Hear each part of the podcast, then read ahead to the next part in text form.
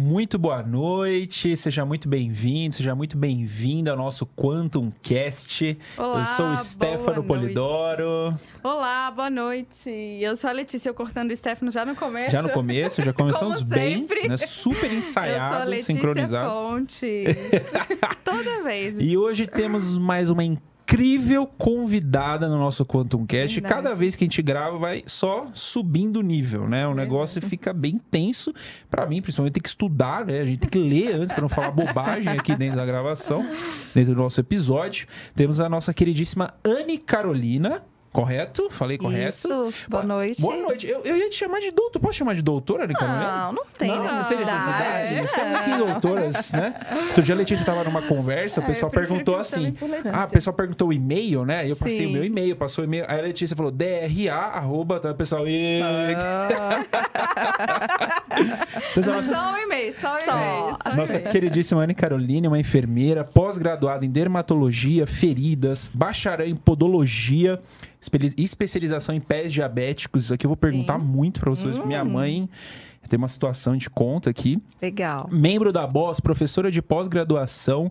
Meu, tá vendo? Eu falei pra vocês. Assiste aqui. Isso aqui é, outro nível esse negócio aqui. É Se outro a gente nível. for ler o currículo todo, vai acabar. Não, o... acaba, é o- Vai acabar o podcast, né? lendo, entendeu? Seja muito bem-vinda, Anne. Muito, Muito obrigado obrigada. pela sua presença, viu? A gente sabe que é corrido, né? A vida da gente é Sim. corrida. Mas agradecemos muito a sua presença, a sua disponibilidade. Queria que você se apresentasse pro pessoal, né? Fica à vontade, falar, contar um pouquinho da sua história. A gente vai fazer N perguntas aqui, principalmente sobre ozônio, né? Que é um dos, um dos nossos principais temas e que cresce a Sim. cada dia na internet, né? Você, já, já aproveitando as perguntas, né? Quanto Claro. tempo que você já tá né, trabalhando com ozônio, trabalhando na área da saúde, já entrando aqui, já engata e já começa a falar. Ah, já conta da sua história. Ótimo. Bom, é, na área da saúde, na realidade, eu já estou há mais de 20 anos, né? Então, eu tenho algumas formações na área de saúde. Inicialmente, eu comecei na área de técnica em podologia, né? Porque era uma área que me chamava muita atenção. E eu já naquela época acreditava muito que os pés, eles refletiam muito em algumas situações trágicas, crônicas, de doenças de base, principalmente. Então, eu dizia, ah, eu quero ser uma enfermeira de pé. Né? Tem a enfermeira que cuida da pele, tem a enfermeira que cuida né, de tantas outra, outras questões do corpo, então eu gostava do pé. Aí então eu comecei a estudar a área de podologia e comecei a me deparar com vários tipos de situações, de feridas, de lesões, aquelas unhas encravadas, aqueles pés de atleta, né? Enfim. E aí eu fui me apaixonando, né, pela área e fui buscando mais. É, depois de dois anos do ensino técnico, então, é, no Brasil foi instituída a primeira graduação de podologia no nosso país, né? Mas é, isso é uma coisa que eu tava conversando com a Anne que Pois eu não é. sabia. Não Nem sabia que, tem- que É. tinha um curso superior. Foi em de- 2008, Podologia. na realidade, né? A primeira graduação no Brasil. Eu sabia que... Que- tinha técnico em podologia, que é pelo Sim, Senai, se é não me como engano. Senac, Pelo né? Senac. Tá? Isso, Isso né? É, E aí, então, a Embi Morumbi, ela dispôs desse curso de graduação, que seria um tecnólogo em podologia, né, que é considerado uma graduação, e eu acabei vindo fazer, vindo para São Paulo para poder cursar.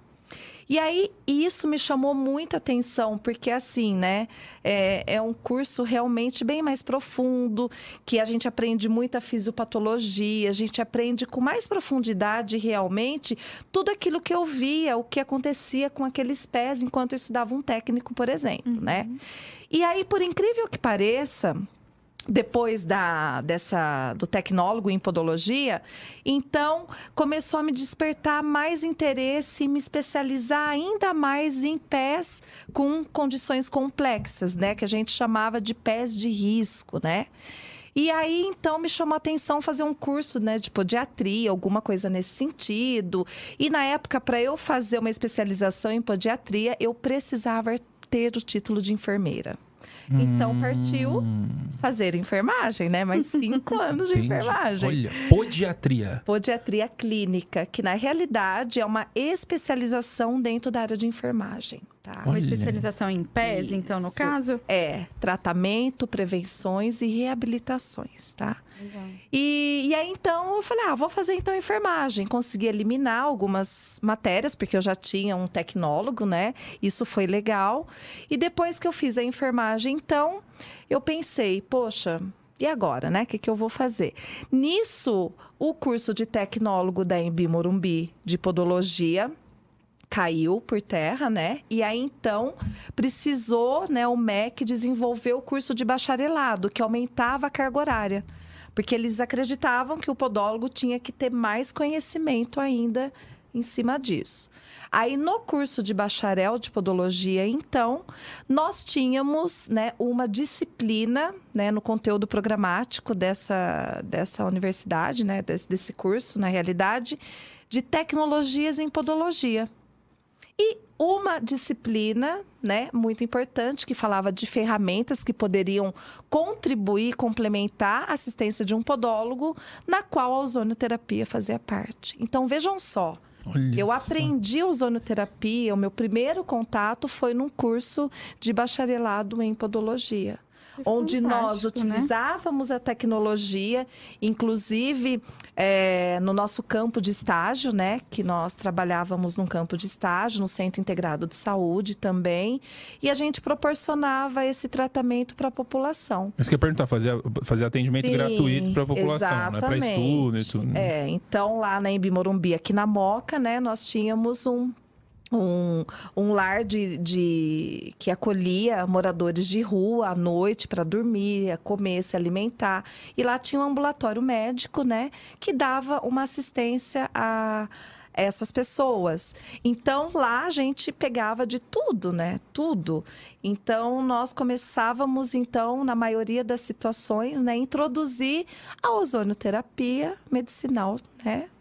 Com ozônio, com os geradores, com Tudo. cilindro, tudo realmente como preconiza a ozonioterapia Isso na realidade. há 20, Ah, eu tô falando 15... o bacharel foi bem depois. Eu vou te dizer uns sete, seis, sete anos atrás já. Pô, um tempão né? já, hein? Que quando eu comecei com a ozonioterapia. Então você foi, então você foi buscando, você foi para um caminho e É. acabou encontrando o ozônio ali no meio.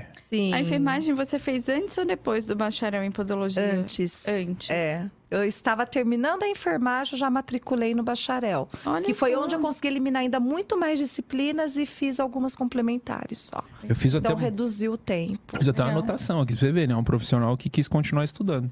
Não, não tem como A parar, gente, tá vendo? A né? gente pega muitos profissionais, às vezes que o cara ah, não tá bom. É. E uma coisa que eu acho legal também, né, que a Anne até pode compartilhar com a gente, é essa questão do. Às vezes, o- enfermeiro ou a enfermeira não imagina o potencial que tem na carreira mesmo, né? O, o- o quanto pode se especializar e trabalhar com outras. Com, com outros, outros atendimentos, né? Um atendimento mais clínico, com outras terapêuticas, outras Autonomias, né, ferramentas também. com autonomia, às vezes pensa assim, ah, eu sou enfermeiro, logo vou trabalhar em um hospital, Hospital, né? é. E tem um, um mundo muito amplo aí. É, pra- na verdade é um leque muito muito importante que realmente, né, o profissional enfermeiro, ele, ele já tem no seu dom, na sua conduta de cuidar do paciente de uma forma mais integral, né? Então, é muito mais holística a situação para o enfermeiro cuidar de um paciente do que muitas vezes a gente fracionar, né, é, a, a parte desses pacientes. Então, hoje, né, nós temos condições, né, de ter um consultório de enfermagem, de ter consultas de enfermagem, sistematizar a assistência, aplicar um SAI, né, é, fazer cursos, se especializar e poder clinicar de uma maneira realmente com autonomia, sem estar vinculado a uma instituição, a um hospital, trabalhando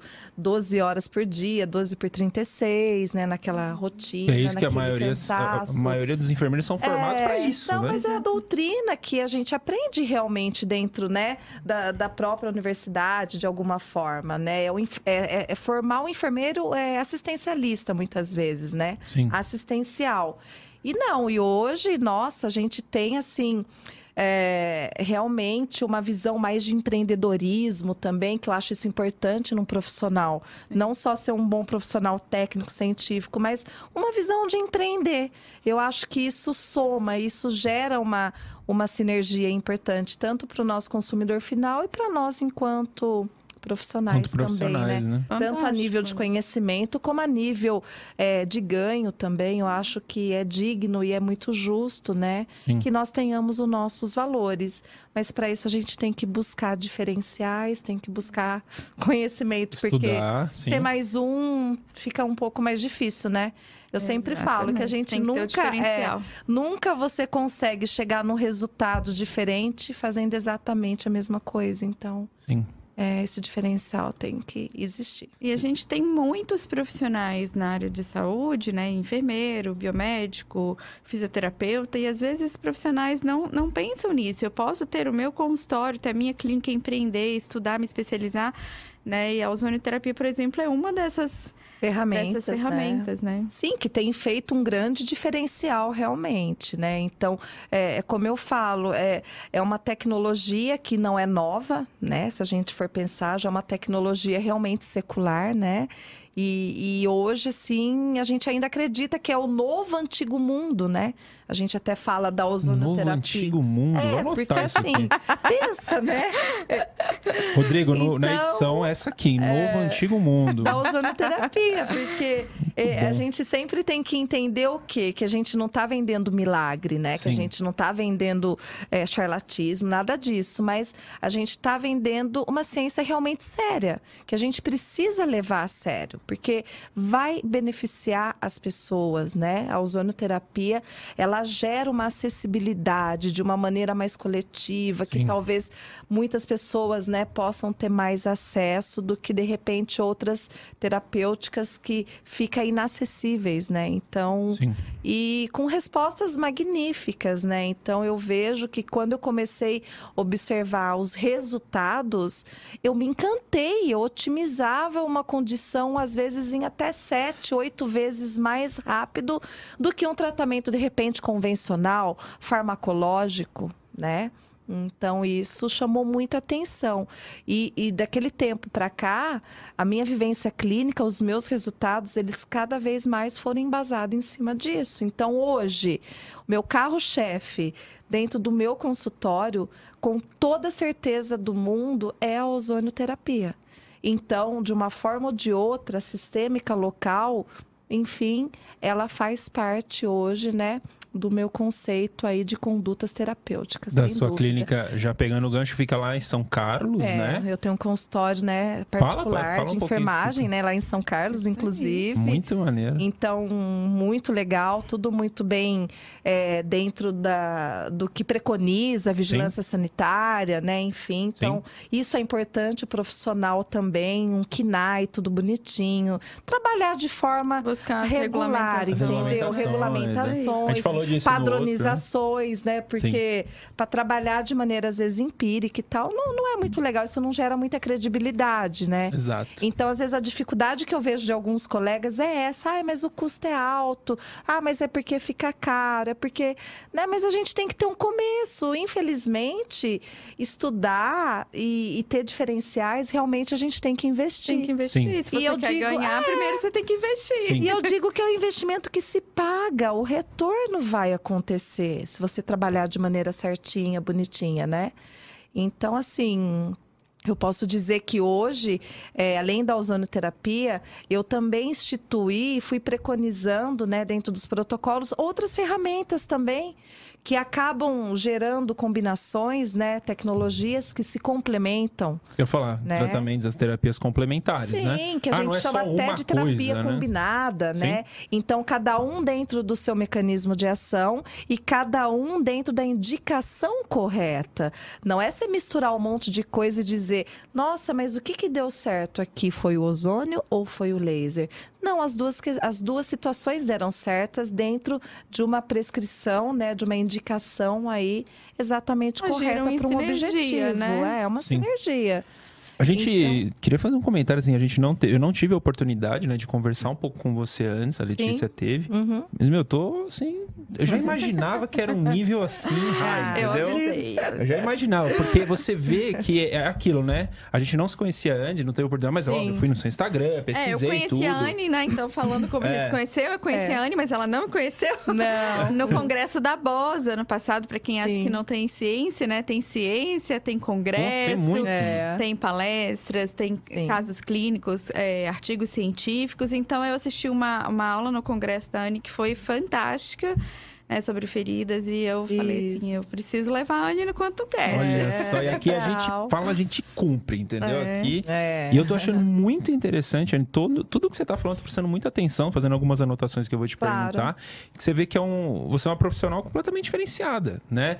Você tem uma, é uma visão completamente diferente do Sim. que a maioria dos profissionais tem. E eu vejo isso Sim. É. com, com a nossa clínica, com a rede que a gente tá formando. Você vê, cara, quem pensa diferente, que sai um pouco ali da, do padrão, É. geralmente tem resultados Todos diferentes. Que é o que você mesmo Sim. Que é o que falou, você né? disse. É. E durante, a- durante a sua fala, você disse, assim, uma coisa que eu acho muito, muito bom profissional de saúde falar, assim, sem medo. É. Falando assim, é, você disse várias vezes a palavra vendendo, vendas.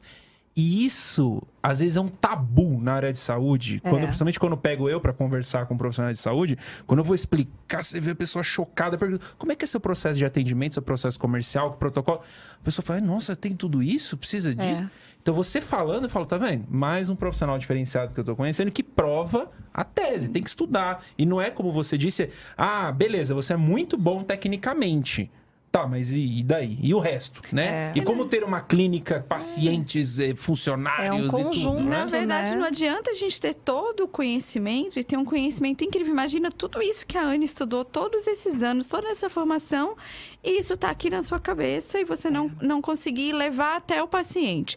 Mas a única forma de você levar até o paciente é ter um ponto de atendimento para ele. Sim. Para isso, precisa da regulamentação, isso tudo tem custo, tem, Tem o custo do material de tratamento, né? Sim. tem o tempo e até, do profissional. E até a então- segurança do paciente, Exato. porque a Sim. gente está falando de saúde, doença, pessoas, né? Seres humanos. Então, quanto mais segurança, melhor a gente vai poder trabalhar. Com certeza, Exatamente. com certeza. E exige investimento, exige investimento. Não tem, Sim, não tem essa. Infelizmente, não tem como. Não tem, é, a gente... E às vezes a gente tem que ousar realmente, sabe? Mas uma coisa é você ousar de uma maneira embasada, de uma maneira, né, que você tem um respaldo, porque eu digo sempre que o maior respaldo de um profissional é o conhecimento dele. É o que vai te respaldar. Não é um colega, um fulano, ciclano. Não, é o teu conhecimento. O, o teu conhecimento, ele te respalda de uma ação jurídica, ele te respalda de uma dúvida a um paciente, a um familiar, a um, a um outro profissional que trabalha de uma forma junta, multiprofissional, enfim, né? Então, é, realmente não tem outra coisa, não dá para ter dúvida, né? O- Sim. E um É. outro, um outro ponto que eu tô vendo, que eu vejo, né, na, na- enfim, nas gravações que a gente tem, é a comunicação, né? Pô, a Anne, incrível profissional, só pelo pouco que eu conversei aqui, mas se comunica muito bem também, né? Eu tô entendendo o que você tá me falando e com certeza você que tá ouvindo a gente também está. Deixa aqui nos comentários pra gente saber como tá indo, né? Deixa Exatamente. perguntas, tudo.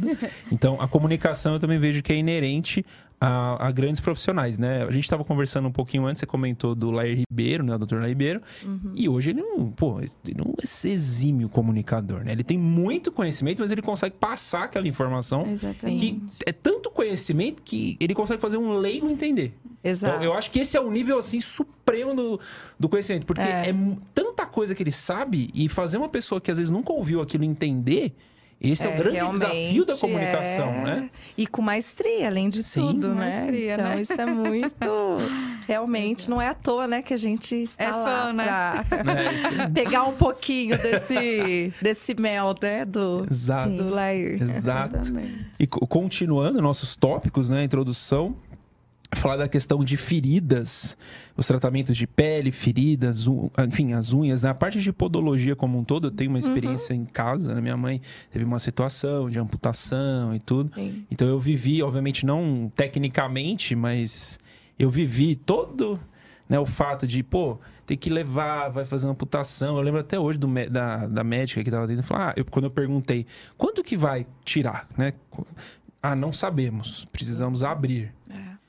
Pô, pode ser a perna ou pode ser um dedo, né? É. ou pode ser o pé todo. É, entendeu? Né? Não sabe, é. precisa ver onde tá. E, e é. E, e, com a nossa clínica, né, eu vejo isso muito. É muito mais comum do que as pessoas imaginam. É. Amputação, pés diabéticos. Eu, obviamente, antes Cada de trabalhar mais. na área da saúde, não sabia. Uhum. Mas há uns 3, 4 anos que eu trabalho, eu não imaginava que era tão comum isso. É. É, feridas diversas, às vezes você nem imagina, mas você pode se acidentar e ter uma queimadura. A gente atende, né, pacientes com queimadura. Teve um acidente de casa, traumático, derramou, é, né? E queimou. É, um, um, às vezes uma cirurgia que depois a ferida abre, Pós-cirúrgico, uma deiscência, então, até uma vasculopatia, né? As então, lesões então, tem, vasculares também. Tem muitas, é, muitas situações, né, que... Sim, que leva a isso, leva, né? Esse quadro todo, né? Exatamente. Até... até uh, um trauma realmente mecânico, né? De repente a pessoa tropeçou, o gato arranhou. Eu escuto isso todos os dias no consultório. Ah, eu estava em casa, o gatinho arranhou minha perna, machucou e desenvolveu essa ferida, essa lesão, né? Então, as, a, as causas, as etiologias, elas as são múltiplas, são várias, né? Então, é sempre importante a gente identificar essa causa, né? Porque muitas vezes é, essas causas já estão relacionadas a algumas doenças de base. E aquela ferida, eu sempre falo, é só a ponta de um iceberg. Sim. Né? Porque tem uma sucessão de fatores por detrás disso que levou aquilo. Então é só tratar a ferida com o ozônio, com o laser, com as melhores tecnologias são possibilidades que vão complementar, mas não é só isso. A gente tem que entender esse paciente como um todo, tem que entender a parte metabólica, como é que tá, até a questão psicossocial interfere demais no atendimento, no tratamento. Então, você tem que ir buscando, né? Tratar terreno biológico, alimentação, nutrição. Então é todo realmente um contexto, não é só colocar o ozônio que é. vai, né? Então, isso é muito legal, porque Assim, eu acho que quando a gente trabalha de forma mais humanizada, isso se torna muito fácil para o profissional de saúde por conta do elo que vai existir entre profissional e cliente, né? Sim. Então, às vezes eu fico feliz que o paciente fala: Nossa, eu não vi a hora de voltar aqui. Por quê? Porque ele é acolhido, ele recebe carinho, ele recebe atenção, digno, né? Sim. E, e talvez é coisas que ele não tem em casa. Porque ele fala, ah, minha filha fala que a ferida fede, minha esposa uhum. fala, né? Então isso é ruim para esse tipo de paciente, né? Então a gente, quando acolhe o paciente todo, então a gente percebe que às vezes o resultado ele se torna a partir desse próprio acolhimento, que é Sim. é onde o paciente ele, ele tem a certeza que ele quer né, melhorar e se curar daquilo. Sim. Então tudo se torna mais fácil. Né? É. Vou comentar um caso. Hoje teve um, enfim, ficou gravado aqui na nossa, no grupo da, da equipe. Tem uma paciente que terminou ali, ela fez as sessões de ozônio dela, enfim, para o objetivo que ela estava buscando. E ela falou: Ah, eu tive uma melhora de 70%, tá muito feliz e quer continuar o tratamento. Agora ela vai fazer uma viagem que ela não conseguia, não estava conseguindo fazer por, por conta, conta, do problema. Limitações. Limitações. Né? Aí ela é. vai fazer isso e é quando é ela voltar, comum. ela vai continuar. Exatamente o que você falou. Pô, isso é muito legal. É gratificante. É muito legal. É, é gratificante. É muito, esse realmente. é o mais legal. Pô, a pessoa vai fazer uma viagem que ela não faria antes se não fosse tratamento. Exatamente. Olha que loucura isso. Pensa. E, e, isso é uma realidade que a gente vê no dia a dia. Muitas pessoas limitadas, muitas pessoas afastadas, muitas pessoas sem receber muitas vezes porque não conseguem um afastamento, alguma coisa nesse sentido, né? Deixando de fazer coisas Limitadas, mínimas né? necessárias, né? né? Por conta de uma ferida, por conta de, de uma lesão. Então, realmente, hoje, quando a gente fala das feridas, feridas, das lesões complexas, é um problema de saúde público realmente, né? Sim. Então a gente vê aí que, nossa, não dá nem para calcular essas questões das amputações. A gente tem em média quase três, quatro amputações aí por segundo no mundo, né? Então, por conta dessas complicações. Então, realmente é um quadro bem grande, é um quadro bem assustador que eu acredito que a gente tem que pensar também enquanto profissional não só no tratamento, mas Na a prevenção. prevenção. É eu agora. Eu Muitas acho que é um delas com show. certeza poderiam ser Aquela orientação mínima necessária. A educa... O paciente precisa ter uma educação continuada também, né? Sim. É, então, às vezes eu sempre faço alguns grupos, né, no próprio consultório com aqueles pacientes mais indisciplinados, para poder conversar, para poder mostrar, para chocar realmente, impactar. E aí a gente consegue ter melhores resultados em relação a isso. Então, é não é só uma terapia em grupo, É. né? Terapia em grupo. É como se fosse, né? Sim. Hoje o SUS tem alguns protocolos dessas terapias com psicólogos, terapeutas, né, ocupacionais que têm ajudado muito, contribuído. Então, quando a gente tem um consultório particular, a gente tem que se virar nos 30 para poder passar isso também para o paciente. Pro paciente, né? Pegando o gancho da, da questão das feridas, eu lembro que quando a minha mãe estava fazendo o processo de recuperação, é, ela- a gente obviamente colocou ela para fazer ozônio, né? Enfim, porque ia ajudar muito. E eu lembro de uma cena que a gente levou, ela estava no, nas clínicas, HC, né? No né? HC. E eu lembro que o médico falou assim: olha, eu não sei o que, que ela tá fazendo, mas continua. Porque a previsão de, de fechar um ano. A né? expectativa, diabética, muito, né? nossa. Pô, Foi fechou em dois, três é, meses. dois meses e meio. Dois fechou. Eu até apresentei o caso clínico dela no congresso da BOS em 2019. Sim, sim. É. Um E, e- e realmente é assim mesmo, né? Então, às vezes a gente chega com o paciente chega até nós e fala: Nossa, faz 10 anos que eu estou com essa lesão. Olha. Faz 15 anos que eu estou com essa lesão, tá? E aí você fala: Meu Deus, que desafio, né? Porque Não é? imagina, agora olha a minha Olha a responsabilidade. responsabilidade, né? E assim, realmente eu já peguei condições crônicas, tá? Que em três meses, quatro meses, ah, em seis meses, vamos dizer, o que tudo a gente achava que estava perdido, que não tinha mais jeito, a gente conseguiu reverter de maneira muito satisfatória, 100%. E assim, eu digo que a gente, né, não salva um membro, um pé. Não. Eu digo que a gente salva uma vida, Uma vida. né? Vida. Você dá expectativa, você dá qualidade, Qualidade de vida para essas pessoas. E a satisfação de você realmente poder ajudar, de, de pensar, poxa. Tudo que eu estudei, o que eu gastei, o que eu cansei, o que eu investi, o que eu não tive tempo, o que eu não fui numa festa, o que eu deixei de fazer, tá valendo Valendo a pena. Tá valendo a pena. Porque eu sempre digo, não é você resolver e ajudar o mundo, mas você de repente resolver e mudar o mundo daquela pessoa é E, satisfatório, são, né? e são muitos Então, mundos que, que Muitos a gente, É, mundos. que a gente acaba Sim. mudando e melhorando, É, né? realmente. Eu, queria, eu então. queria perguntar assim, para as duas, se puderem responder assim, mais tecnicamente. Como é, como é que funciona o ozônio nas feridas? Pô, por que, que fecha? Por que, que o médico dá uma previsão de um ano, aí começa a fazer o ozônio semanal, o negócio faz assim três meses? O que, que acontece? Né? Porque o jeito que a gente conta, né? o jeito que falou que, pô, É. pegou um caso de 15 anos, em três meses fechou. Parece milagre. É, que tá vendo, não, bem milagre, é charlatão e tal. Não, não é. Acontece, é um fato. E acho importante a gente deixar claro o processo disso, né? Uhum. Pode falar? Quer explicar? Fica à vontade. É, eu acho que você é mais especialista que eu pra falar, mas eu vou falar um pouco, né, do, do, do que eu penso sobre isso. Geralmente, é, o, o, o processo de feridas, né, digamos assim, de pacientes com pés diabéticos, com feridas, é, pós-amputação, pré-amputação, Uhum. é, ele tem um acompanhamento do vascular, ele tem um acompanhamento, às vezes, da equipe de curativo, do hospital, Sim. mas o que eles vão fazer, de certa forma, é o, o, o curativo, né? Às vezes como- Convencional, né? convencional, com Uhum. medicação, com a própria sulfadiazina de prata que você, né? Que a É gente bem até comum. conversou, que é bem comum. Às vezes um Dersane e... Neomicina é bem comum também. É, exatamente. E vão fazer curativo e acompanhar. O vascular vai acompanhar para ver a evolução daquela ferida. Mas, de fato, fora o curativo, acredito eu, não tem muito o que fazer.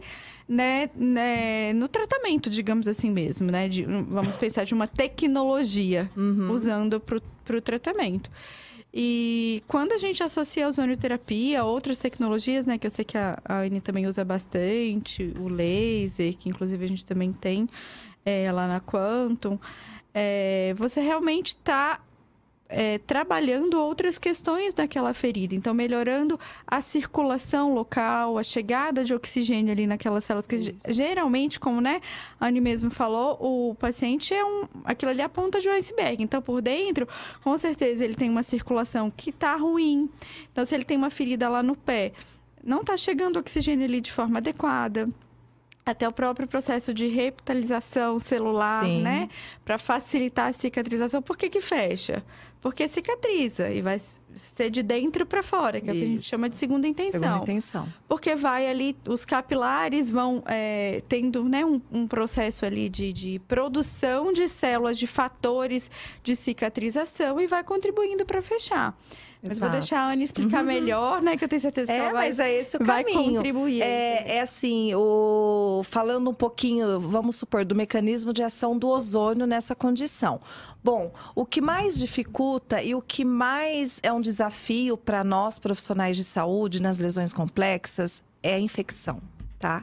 Muitas vezes essas infecções elas demoram demais no processo de cicatrização e essas infecções muitas vezes elas já estão lá naqueles tratamentos convencionais, né? Já tá de fármacos, antibiótico. antibiótico e tal. E a gente sabe que, às vezes, esses antibióticos, esses fármacos, acabam gerando uma certa resistência desses prováveis micro-organismos ali instalados, independente quais sejam, tá? Então, isso que acaba inibindo todo esse processo. E além de que, muitas vezes esses produtos, né, eles podem acabar até gerando meio de cultura. Então eles acabam ficando favoráveis para a multiplicação desses micro-organismos, tá? Sejam fungos, bactérias, nós temos lesões que não é só bactéria. Uhum. Gram positiva, gram negativa. Às vezes na cultura a gente vê, ele tem fungos associados, né? Então, isso a gente chama de biofilme, por exemplo. Então, a maior dificuldade é a quebra do biofilme. E assim, dentro do, do que eu trabalho, do meu conceito, da minha escolha profissional, eu não trabalho nada tóxico para o meu paciente. Então, de repente, eu não uso uma solução com prata, eu não uso uma solução com PHMB, né? Porque a gente sabe que evidências mostram, né, que são citotóxicos, tá? Então, eu prefiro trabalhar, né, com coisas mais naturais, tá? Então, o ozônio é um grande aliado nisso, por quê? Porque é um poderoso antimicrobiano. Tá? E detalhe, ele não gera nenhum tipo de resistência a nenhum tipo de microorganismo, além de trabalhar em amplo espectro nessa questão de desinfecção, infecções, entende? Então, ao mesmo tempo, o que, que vai determinar isso é concentrações, volume, é, frequência. Né, que a gente vai trabalhar. E quando a gente aplica, por exemplo, uma hidrozonoterapia, de repente, ou até mesmo uma bag de ozônio, além da gente melhorar essa ação antimicrobiana, fazer a quebra, o ozônio quebra biofilme assim de uma maneira muito maravilhosa e muito conservadora. A gente melhora também perfusão. Então você dá uma condição melhor, né? Porque muitas vezes esse paciente ele tem um quadro de hipóxia bem acentuado e quando você leva essa energia, você melhora essa perfusão, você consegue ter o quê? Mais nutrientes nessas extremidades e aí você observa a evolução. Você fala, nossa, de uma semana para outra evoluiu tanto, mas por quê? Porque você melhorou a perfusão tecidual, o retorno venoso se tornou menos deficiente e a infecção menor. Então, obviamente, a gente vai estar num processo realmente de uma recuperação mais Tecidual, né? rápida tecidual. É como o laser Sim. né? O laser, qual que é a maior, assim, ah, mecanismo de ação do laser, por exemplo? É gerar ATP, energia para a célula, né? E se eu tenho, por exemplo, uma mitocôndria com energia que está trabalhando bem, em sinergia, eu vou ter o quê? Uma cura, eu vou chegar ao máximo que eu puder aí de uma homeostase, né? De um equilíbrio, vamos se dizer assim. Então, por isso que a gente tem resultado. E sempre a gente associa uma técnica sistêmica para poder contribuir também, para poder tratar terreno biológico. É claro que tudo é muito, muito bem avaliado, né? Exames específicos a gente costuma pedir, olhar, avaliar e aí você vai conduzir. Né, da melhor forma possível ali para aquela situação. A bag de ozônio, para explicar até para o pessoal que está assistindo, o hidrozônio acho que é meio. É uma lógico, né? Banheira, uma banheira, né? Então a gente tem tanto aquela banheira de banheira normal, que você faz uma imersão com o corpo, quando a gente trabalha as doenças autoimunes, Autoimunes, psoríase, né? Então, EB, epidermólise bolhosa, tem tido bons resultados, inclusive com a, com a banheira maior. E a vasqueta, que é uma banheira quadradinha menor, que a gente faz uma imersão dos pés do paciente. Dos pés. E ele fica, né, naquela vasqueta, naquela banheira quadradinha menor, fechadinho, bonitinho, e em macro borbulhamento com ozônio, com água ozonizada, no caso, até então ali. E aí isso gera um quê? Um debridamento autolítico leve, isso melhora o edema, isso melhora retorno venoso, isso melhora até a coloração da pele numa dermatite ocre, numa, de repente, erisipela que manchou, que ficou... aquelas canelas assim mais Sim. escuras, o pé É, escuro, que não né? deixa de ser uma dermatite ocre, né? E o ozônio é incrível, ele tem um poder absurdo, inclusive, de clarear essa condição. Por quê? Porque ele melhorou o aporte de O2, ele melhorou é, essa perfusão. Então, Efeito realmente, antioxidante, o né? efeito antioxidante, além de tudo. Então, isso que, que dá uma boa resposta, né? E a bag de ozônio, a- a- aí pegou a hidro- o A hidrozônio, gente vai né? da hidro. Agora, É. a bag, na Dá pra verdade... fazer- A a bag, assim, por que eu perguntei da bag, né, especificamente? É, tem bastante pesquisa na internet sobre bag de ozônio. Tem. Muita. E, a- e Uhum. o número vem crescendo. né? Por que isso, né? E também explicar como é feito o bag de ozônio. né? Então, assim, é, para quem trabalha com uma vasqueta, uma hidrozonioterapia, eu digo que é um primeiro passo para você fazer uma desinfecção, uma limpeza, remoção de sujidades de maneira ali superficial, conservadora e atraumática, além de tudo, né? Então, isso vai o quê? Facilitar o profissional. Sim. Porque quando eu tiro esse paciente do, da hidro ali da vasqueta, eu vou posicionar ele lá na minha maca e aí eu vou poder indicar, por exemplo, uma bag de ozônio. Tá? Naquela condição, tudo tem que avaliar o tipo de tecido, a condição, as características, para que nós possamos determinar o que? A concentração. Então, isso é muito legal. Se você acertar a concentração, você consegue bons resultados. Então, a bag é uma bolsa. Imagina um plástico, né? Um plástico de roupa, assim, Tá. comum, né? Que você coloca no membro daquele paciente úmido, né? O membro realmente, ele tem que estar mais umedecido, porque a gente sabe que o ozônio, ele tem uma solubilidade muito maior no É. meio aquoso, Sim. né? E aí você fecha essa bag de uma maneira a não garrotear, de uma maneira a não comprimir muito esse membro, porque ele vai ficar nessa bolsa de 20 a 30 minutos em média, tá?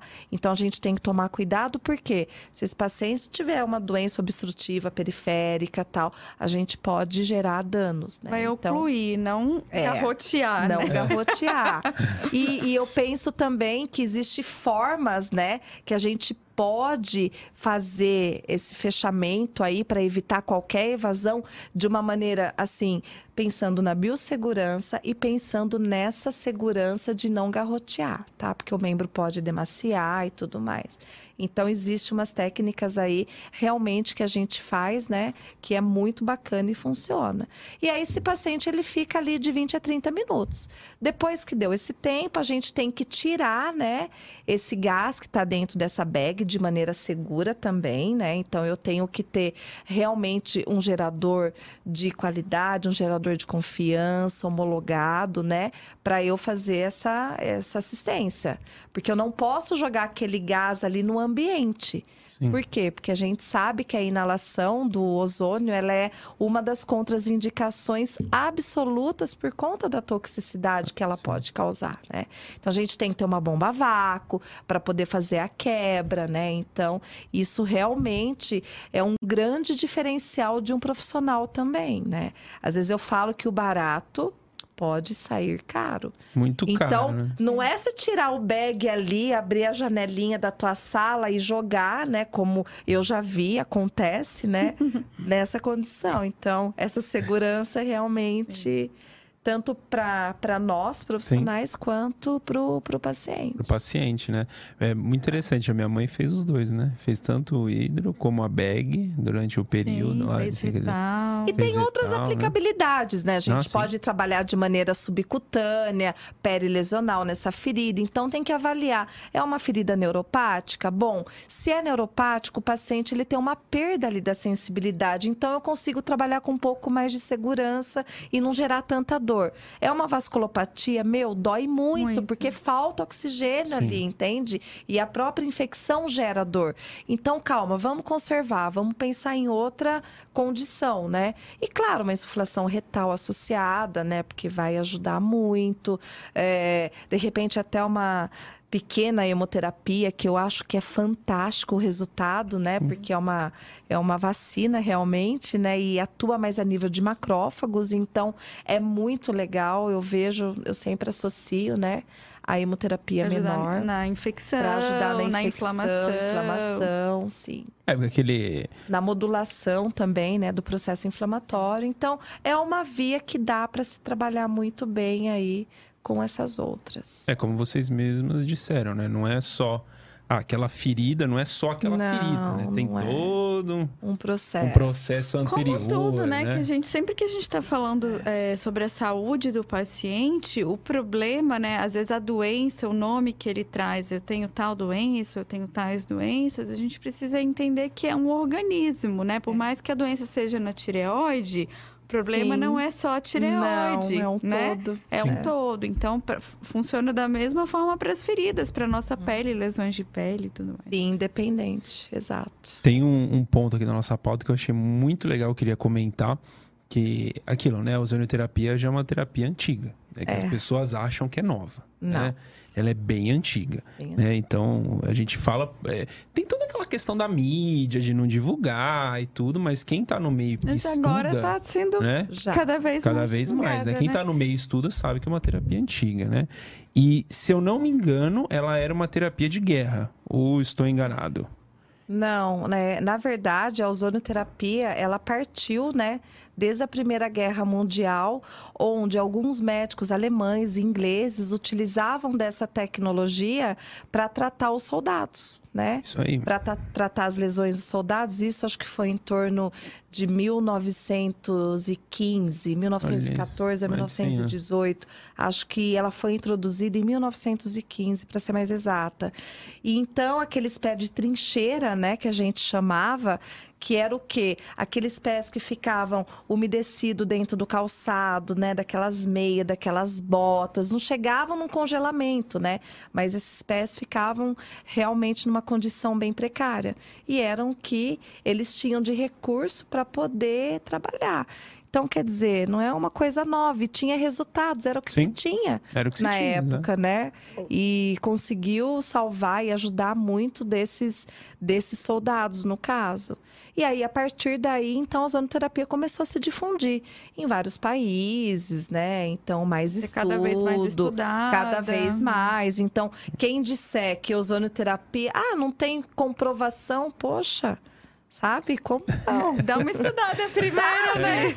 Dá uma olhada, né? Dá uma olhada. PubMed, num Google acadêmico, né? Então, a gente tem realmente, né, bastante informação. Olha isso aí. Hoje É. mesmo eu tive uma situação que eu tive que explicar. relação- Só de associações mundiais e internacionais de Sim. ozonioterapia tem inúmeras, E né? muito bem consolidadas, Sim. né? E respeitosas, além de tudo, né? Que se tornam referências, né, para nós aqui. Exato, exato. Então, essa história que não tem evidência, como a gente ouve muito, é comum, né? Muita, eu recebo muita, muito WhatsApp, muitas ligações até de colegas, às vezes médicos, que têm parceria com a gente, ou pacientes em comum, que falam: Nossa, mas você está fazendo ozônio? Que comprova- comprovação que isso tem, né? Então, aí, às vezes é a falta de conhecimento, realmente, certeza. né? Mas já pegando esse gancho, por que que isso acontece, né? Por que que o meio dos profissionais de saúde não se ajudam e às vezes ficam se atacando, né? Hoje tive uma situação que uma profissional de saúde começou a atacar a gente lá na internet e tal. O nosso objetivo é o mesmo que o seu, é ajudar os pacientes. né? É, o objetivo é. o É. mesmo, é ajudar os pacientes. Por que, que você está atacando? Não tem É, necessidade não, disso, sabe? não Ai, não tem. tem comprovação científica. Meu, é um negócio que ajuda as pessoas, tem um monte de comprovação científica. É. Ah, Eu acho que deveria ser o contrário, acho que você não pesquisou, né? É. Aí você fala o que você acha, porque você foi treinado a prescrever remédio. Exato. Você foi treinado a isso, você nem se questionou Exato. de uma Uhum. outra possibilidade, né? E, e muitas vezes o achismo não é fato, né? Exato, Então, não exatamente. tem como. Exatamente, pô, um monte de pessoa envolvida. A gente já trouxe, trouxemos a Letícia da Filoson, Uhum. também da, da questão da Boss. Um monte de gente envolvida querendo fazer o negócio acontecer, né? Se eu não me engano, foi 2020 ou 21 que saíram várias deliberações pro ozônio no Sim, enfermeiro, de classes, biomed, né? classes, De saíram várias. regulamentações, né? De uma vez só, no mesmo ano, várias. Aí você fala, pô, sim. é, é que o usuário, o usuário comum, né? A pessoa comum não tem É, acesso a não isso. tem É, acesso. ela é. acha, ela ouve ali qualquer coisa, né? Mas falando nesse ponto, eu acho que o- as pessoas, é, falando né, de, de usuários, clientes, pacientes, que não são da área da saúde ou que não têm conhecimento, eu acho eles muito mais abertos a É. ouvir de um profissional da saúde ou ouvir de um conhecido que fez o- a- o tratamento Isso. com ozônio. Eles são muito mais abertos do que os próprios profissionais de saúde Os que nunca colegas. experimentaram, né? Eu acho, eu acho que talvez é por nunca ter visto de perto ou experimentado Ou um resultado um de resultado, fato, né? exatamente. Porque assim, hoje eu recebo, a gente recebe lá na conta alguns pacientes que às vezes falam assim, foi meu médico que me encaminhou. Eu falo, uai, Que coisa sério? boa. Uai, da mineira. Uai. Sério, Uai. seu médico? te- Aí eu falo, e ele não faz ozônio? Não, mas ele encaminhou. Então, tem alguns médicos, ou outros, né? Não só médicos, mas outros profissionais de saúde que estão começando a É. conhecer ozônio, porque recebe o paciente que fez, viu ali um resultado, viu uma melhora, fala assim: ó, eu acho que esse problema que você está trazendo aqui, o ozônio pode beneficiar, por que que você não procura? Isso, ah, Então, isso, isso é um tem sonho, começado né? também, Tem né? começado, Mas realmente. tem aquele que vai olhar e falar assim: não, não tem comprovação científica, porque ouviu que alguém falou que não tem É. comprovação científica e começa a repetir aquilo. Exato. E aí vai multiplicando a informação, né? É, tanto e a aí, boa quanto a é, ruim, né? A ruim vai mais exato, rápido vai ainda, mais né? rápido, Nossa, é. vai numa velocidade. Mas realmente isso tem mudado. E eu acho que cabe a nós, é, é, o- um profissional que é, tem mais um pouco de. Assim, que conhece um pouco mais, mudar um pouco isso, né?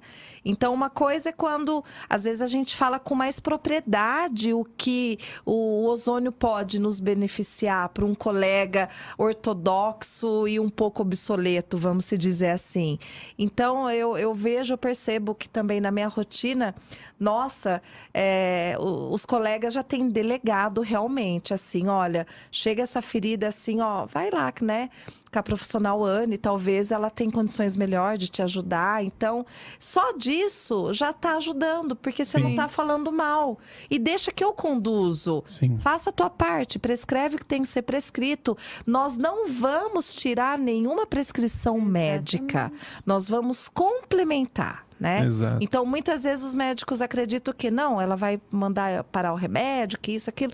Não, gente, Isso a é gente vai, né? né? Isso é negligência, não é precisa profissional, disso, né? Nem Nem faríamos deve, né? isso, Nem né? faríamos, né? Nunca. Você vê que isso Mas vai contra a própria índole, porque assim, o objetivo é o paciente. É, é Então, o foco. Exato, é o o foco é o paciente. Então, pô, É. se tem um profissional que, sei lá, tá indicando XPTO remédio Uhum. e tem essa opção de ozônio ou de outras terapias. Porque não vai interferir uma Exato. coisa na que que outra não na realidade. tudo pra né? ajudar o paciente. É. Ai, não, não pode fazer porque isso, porque. Isso às vezes Não. Às vezes o atrapalha paciente fala assim: paciente. ah, eu não sei se eu termino primeiro o tratamento medicamentoso. Pra depois começar. Pra depois começar, pra- porque eu, Eu não vou saber qual que melhora. Eu falei, não me importa saber Não qual que melhora. Me importa. importa que Não. você melhore. É o que você Isso. quer. Se você quer melhorar, você vai esperar. Por quê? Porque o tempo é importante É na sua importante. melhora. Essa tara de descobrir o nome da doença, É, né? né? O diagnóstico, diagnóstico. né? importa, pra mim, não- eu não quero é, troféu pra, pra quem, Não. quem é que, que, que, Que acertou. acertou. Eu quero é que você tenha Melhore. uma melhora, né? Ponto. Isso esse, que é o, esse é o objetivo, né? De, que deveria ser de todos os profissionais da saúde, em primeiro lugar. É. Então, ah, independente se a pessoa eh, desconhece a ozonioterapia, Uhum. mas se ela sabe, porque ela sabe, ela pode saber disso, que ajuda, Pode. tem, ela tem acesso, só que às vezes ela não quer, não Sim. quer ela acessar. Então, é obrigação dela recomendar, É. mesmo ela não tendo conhecimento. Então, Sim. óbvio, ela recomenda para algum lugar ou algum profissional que tenha esse conhecimento que ela confie. Com toda mesmo, certeza. mesmo ela desconhecendo, né? É. Porque em prol do paciente, não do que você acha. O Não. que você acha não não, ajuda o paciente. Não é. A entende? medicina não pode se basear no achismo, né? Sim. Infelizmente, não. E como a gente, profissionais, tam- nós profissionais também. Muitas vezes você tá ali avaliando, atendendo, você né, vê uma condição, você fala: opa, isso aqui, de repente, eu vou precisar de uma ajuda. Sim. De repente, um paciente, muitas vezes eu olho ali aquela lesão, eu falo, opa, isso aqui pode ter uma, um entupimento da artéria, pode ter aquela gordura que fica na parede das artérias, dificultando a passagem do sangue ali, do oxigênio. Então, peraí. Eu preciso complementar alguns exames que só o médico vai poder prescrever, pedir e conduzir. Entendeu? Então, isso que é uma parceria boa também. Sim. Aí, pô, identificou uma obstrução, tal. Ok, dá para revascularizar, dá para não sei o quê? Dá, vamos fazer. Aí o paciente volta para você, entende? Então, isso também, nós temos que ter a consciência que nós não podemos achar que nós vamos botar tudo nas costas e acatar, e eu sou o cara, eu vou fazer acontecer porque eu precisa, sou né? boa.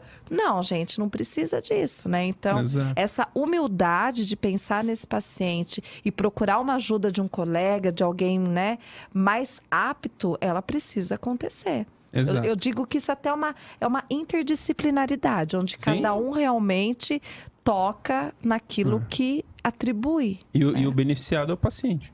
Porque ele é Sempre. atendido por vários, né? Por Sim. um, um aqui, um ali, que, que sabem do que estão falando, né? Sim. Sabem do que estão fazendo. Entendendo que, de tudo que está acontecendo, né? De todo É. o contexto que está envolvendo o organismo e a saúde dele. né? É, porque a gente até então nós estamos aqui falando ah, dos tratamentos, dos benefícios tal. Ok, eu acho isso muito importante, mas a gente tem que pensar numa reabilitação também. Sim. Entendeu? Porque aquele pé, a ferida sarou. Só que ele continua um pé de risco, ele continua neuropático, ele tem uma biomecânica alterada, ele tem um ponto de pressão proeminente a novas lesões. E aí?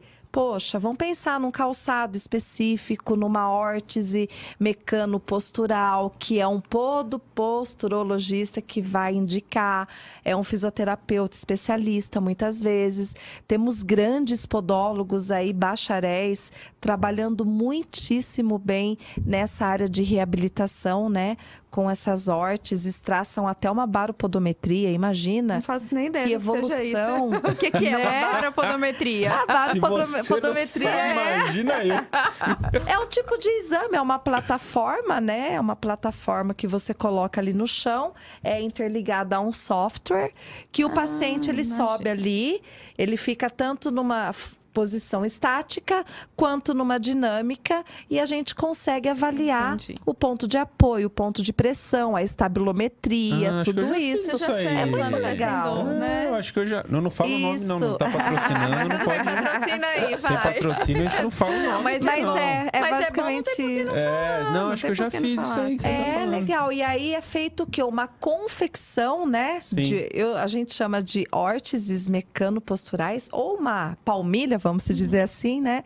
É, que vai melhorar o teu apoio, vai Sim. distribuir melhor a tua pisada, a tua marcha, a tua carga, entende? E olha que inte- Então, isso inibe o quê?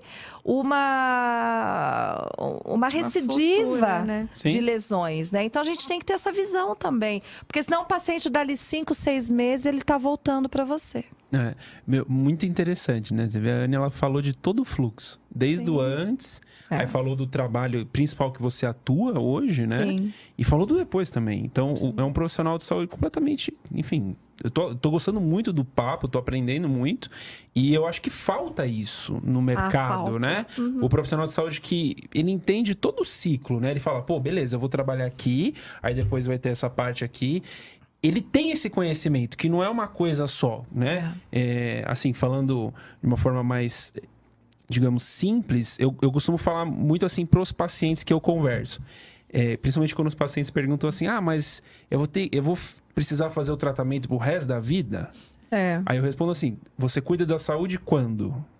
Você vai cuidar só, do, sei lá, três meses ou você vai cuidar sempre. sempre? né? Então, Às vezes não é o mesmo tratamento, mas Sim. tem que se tratar Você vai ter que se cuidar, né? Você vai ter que é. continuar se cuidando. Pô, às vezes você melhorou alguma coisa, mas você vai ter que continuar se cuidando. No mínimo, você... uma prevenção, né? Exato. Exato. Pra Tem que você existir. envelhecer melhor, viver melhor. Qualidade. Exato. É. A gente tava, tive a oportunidade de conversar com uma farmacêutica a Cecília, a mãe do Pedro, que ela falou isso. Uma farmacêutica muito antiga, tem uma rede de farmácia, manipulação gigante.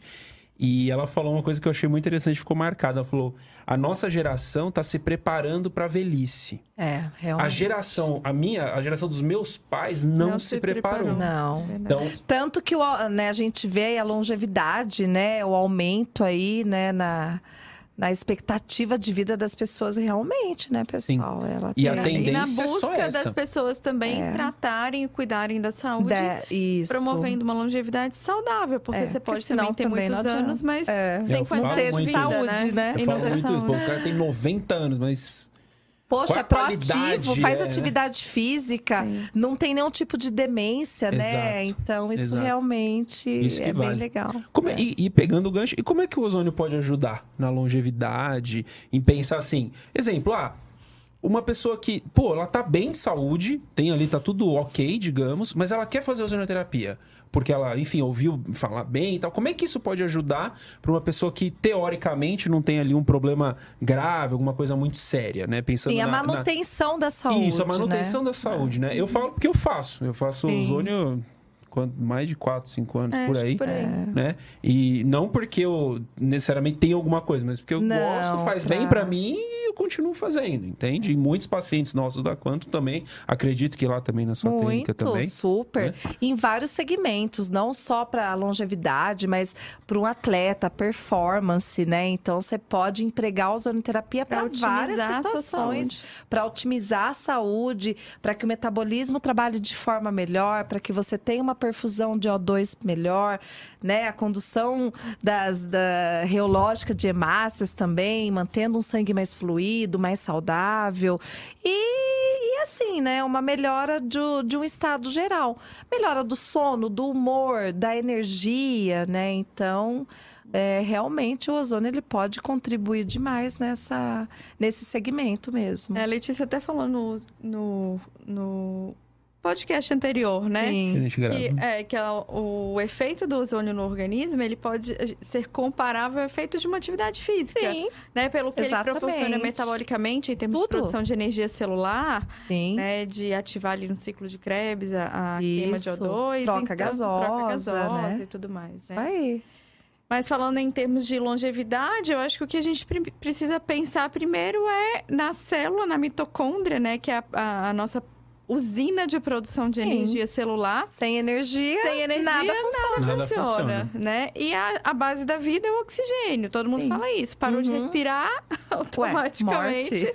morte. né? Então, É. se a gente pensar aí ao longo do, do, do tempo, né? O envelhecimento celular Naturalmente. naturalmente está atrelado ao envelhecimento em anos, né? Uhum. Cronológico. A gente tem o nosso envelhecimento biológico também. E não é que o ozônio é anti-envelhecimento a ponto de não vamos envelhecer e é uma fonte da juventude, Não. não é nada disso. Mas ele vai manter as suas células sempre ativas, funcionantes e funcionando né? de uma forma otimizada e o seu metabolismo celular também. Então, isso, consequentemente, você vai ter uma idade cronológica cada vez maior, Sim. mas o seu organismo Biologicamente, biologicamente dizendo, né? cada vez melhor. É, exato. Vamos colocar a hashtag ozônio é vida. É. Já marca a gente aí, porque vocês, vocês falando só, eu venho, me lembram casos, né? Eu, enfim, N pacientes que eu já conversei, Sim. já ajudei de alguma forma. E eu lembro, lembrei de um paciente que é atleta. Eu lembro que a primeira vez que ele fez ozônio, ele falou: Nossa, não sei o que aconteceu, mas o negócio é bom. Me ajudou. É, Você vê, A pessoa não sabe, mas exato. ele sente, é bom pra ele e ele quer continuar fazendo. Ele E é coloca, isso vira um estilo de vida, né? Vira um Vira. estilo de E vida. às vezes a gente até se surpreende com quanta coisa a Nossa. pessoa melhora depois de uma aplicação. É incrível, nem a gente Nem a gente imagina acredita, que né? aquilo vai É. ser tão benéfico, É. né? Sim. Aí quando o paciente ele volta com ânimo pra dizer, não é pra te agradar, porque você é boazinha, não, É. né? É, olha, nossa, Claro, meu, não mas é eu todo mundo, bem, mas né? muitos, né? Eu tenho Sim. vários relatos, inclusive hoje eu recebi um áudio aí de um, de um paciente, né, que é um, um adulto jovem, né, porém teve muitas lesões de joelho, artroscopia, ligamento, tal, cirurgias, enfim. E cara, e ele gosta de pedalar, mas ele não pedala 10, 15 quilômetros, né? E assim, ele ganhou uma nova qualidade de vida, assim, com tratando com ozônio. A performance dele, dele correr com aquela bicicleta para lá, para cá. Ele falou: Anne, você não calcula o quanto A eu estou dele- bem, o quanto a minha vida mudou. Sabe, eu passei por um médico, esse médico me indicou, fez todos os exames, era um médico integrativo, né? E esse médico foi meu aluno, inclusive, que me encaminhou ele.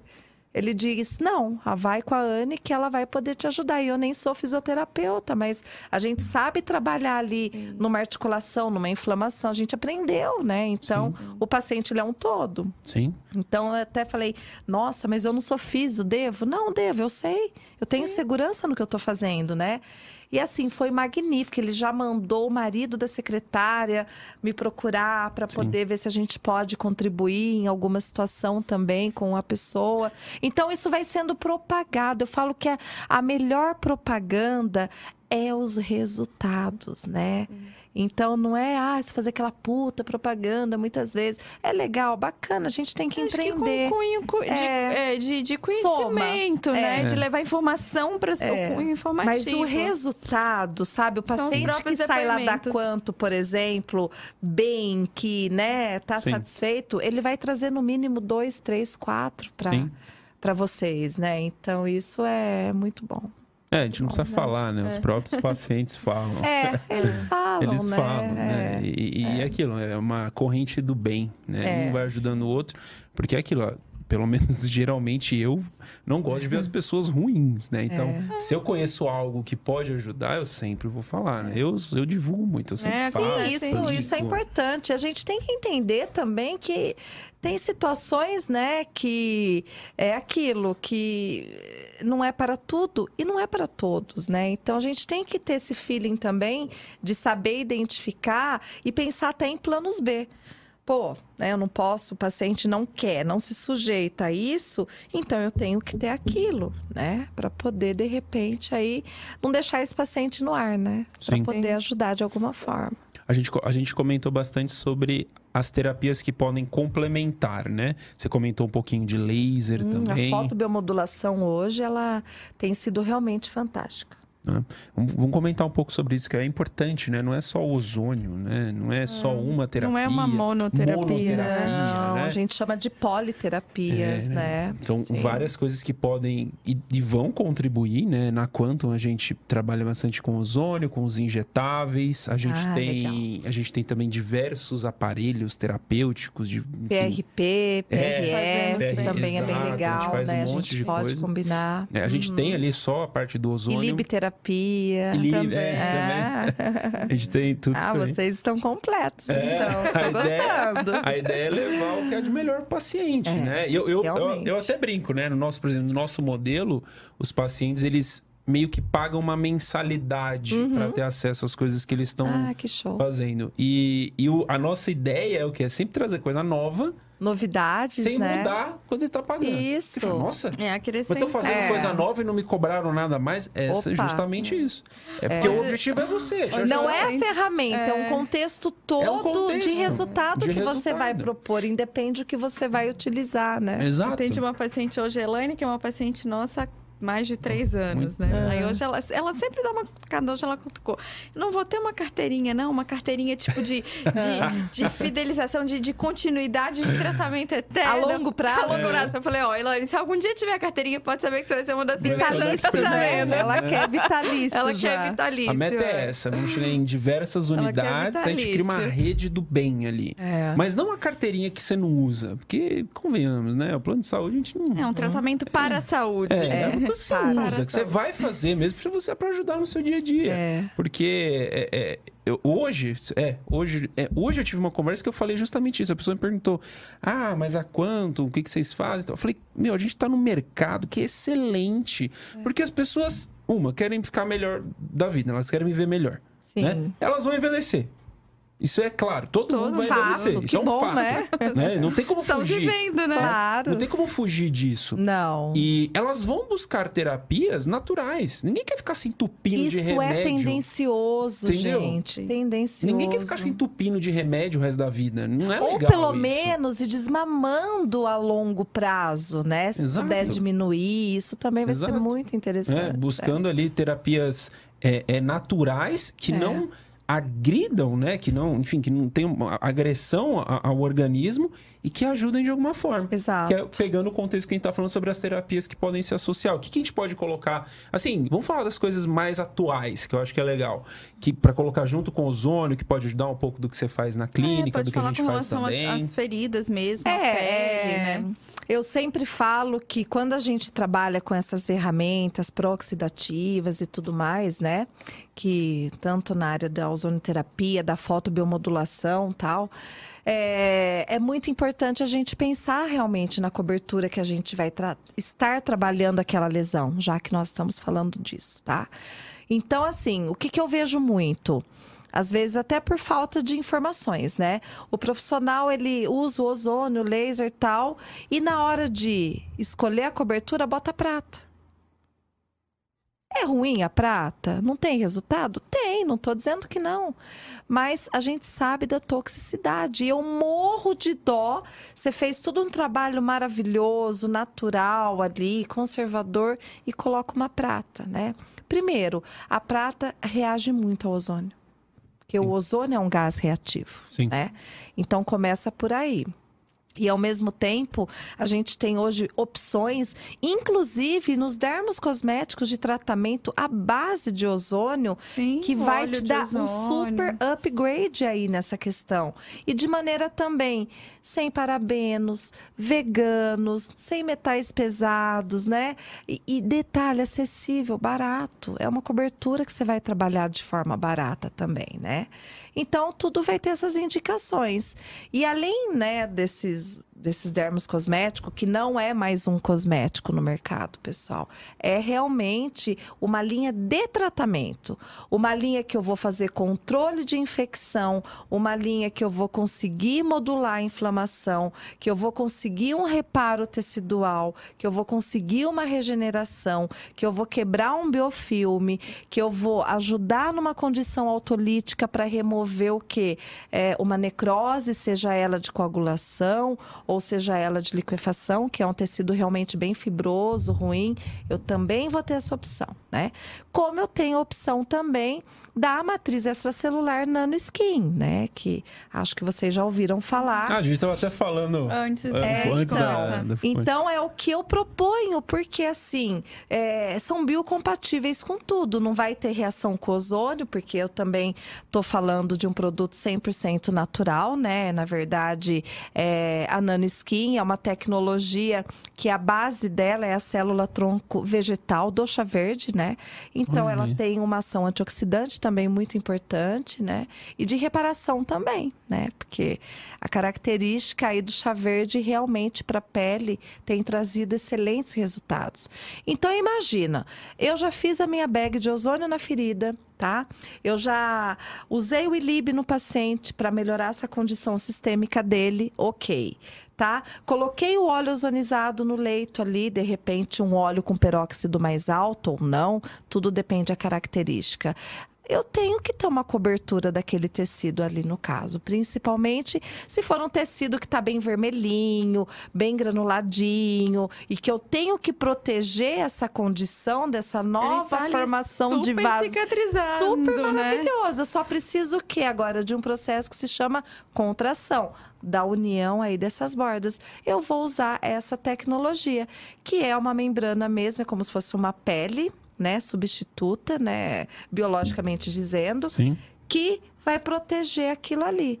E ela tem compatibilidade com o óleo ozonizado, ela tem compatibilidade com óleo multifuncional à base de ozônio, oliva, girassol. Então, você coloca aquilo ali, ela vai aderir naquele leito e normalmente ela não é uma cobertura que vai absorver, tá? Então, para o exudato, para uma infecção, ela não tem indicação.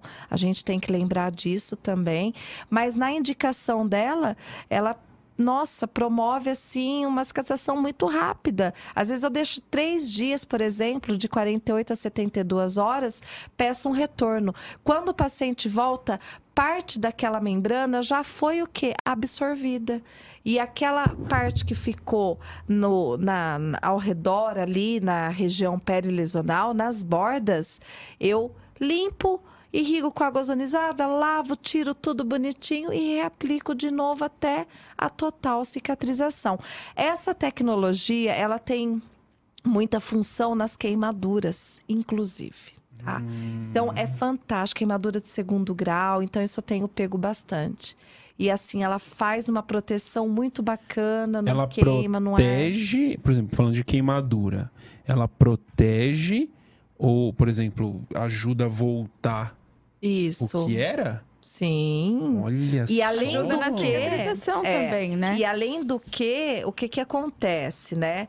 Quando, segundo os estudos, né, o quem estudou essa tecnologia já há muito tempo lá em São Carlos, que é o Dr. Pierre Basmadi, né, que é um físico, é um cientista realmente muito renomado, inclusive. Então, ele conseguiu, né, dentro desse processo todo, mostrar que quando a gente tem uma ruptura na pele, a gente tem um processo de dor, ardência, queimação, naturalmente, tudo bem? Falando de uma pessoa normal. E aí, quando você coloca essa membrana sobre essa lesão, o que, que vai acontecer? O nosso sistema nervoso central entende que não há mais ruptura ali, porque ela está substituindo a pele.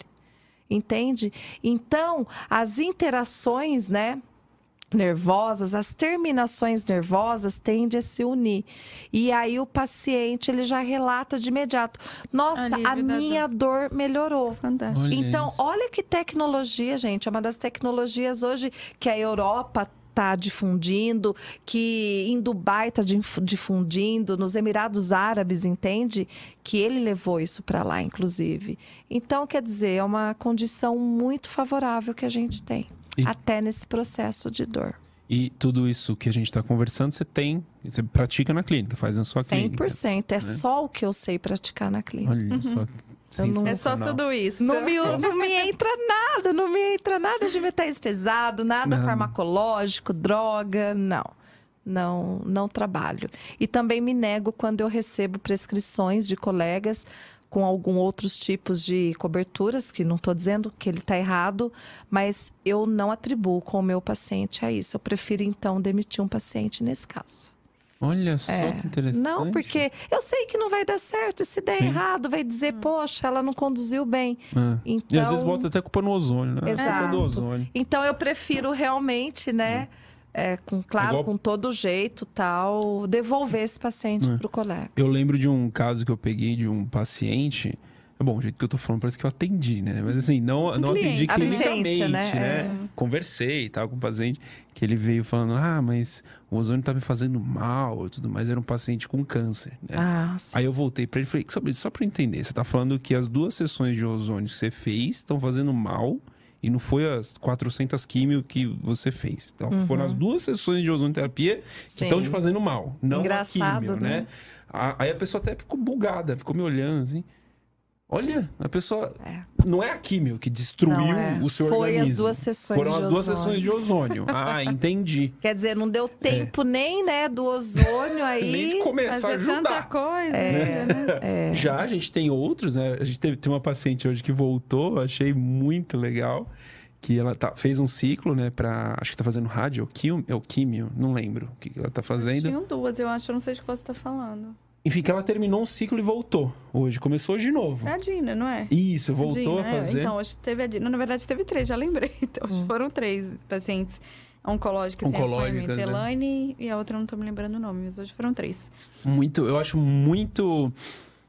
Muito interessante o resultado, né? Porque eu, É. por exemplo, eu não vejo. Eu não pego clinicamente. Eu vejo o resultado no paciente. Sim, Eu o vejo. comentário É, ali, comentário. né? A convivência. A convivência. convivência, A não tem convivência. como, né? Na nossa clínica, a gente tem um, tem um espaço de recepção bem grande. Sim. E às vezes chegam lá senhorinhas e tal. Elas e ficam todas ficam conversando. falando. E aí, quem é um paciente novo fica ouvindo, elas convencem a pessoa. Eu acho É, anima, né? A Acho pessoa fala, ó, estou no lugar né? certo, A senhorinha realmente, vendendo, né? explicando. E ela fala como é ela se sente. É. E isso não tem como a gente contar. Negar, É ela não. que fala. E Não, nem eu tô comprar, né? fazendo. Exato, Exato. exato, exatamente. São depoimentos O- que, É, né, não que não tem. tem como. E aí, pegando o gancho, falar na, na clínica você trabalha, pega pacientes oncológicos, ajuda. pego. Pega. Uhum. E eu queria falar de novo, a gente fala todo podcast sobre, quase todos sobre isso, mas é, é um negócio tão bom que ajuda os pacientes. incrível, E o que muito. eu vejo, pô, eu vejo às vezes a pessoa chegando lá, meu, parece que, sabe, ela não tá mais aqui. Então tem um É corpo bem aqui. debilitada às Entende? vezes, né? Totalmente. Aí- é bem comum, né? Depois de um mês, dois meses, você vê, meu, cadê aquela pessoa?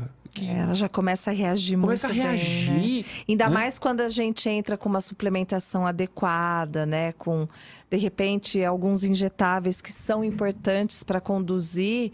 Nossa, a resposta realmente é muito rápida da recuperação, né? Ajuda demais, demais, É. né? Falando empiricamente, né? do, do que eu vejo nos pacientes, né? É, você só tá faltando o diploma, né? É, estudar uns 400 anos. Só, só Então, se for somar todas as, todas as pessoas que a gente já, ah, recebeu aqui no podcast até agora, se for somar o currículo, sem brincadeira, deve dar uns 100 anos já. Dá, né? Porque olha, se Somar de todo mundo. É, se for somar de todo sem mundo. dúvida. Não Ó, é? A Anne falou que tá há 20 com anos. 20 já, anos, né? pô, Pois é. muito olha mais, só. né? A gente tem que marcar um com todo mundo. Fazer um É com, com todo verdade. mundo. Fazer uma mesa redonda. Uma mesa redonda, pra- tá aí. Vamos, faremos, faremos, faremos, faremos. Legal, muito bom. Boa ideia, né? Aí, pegando o gancho da, enfim, da, do, do que o ozônio pode ajudar.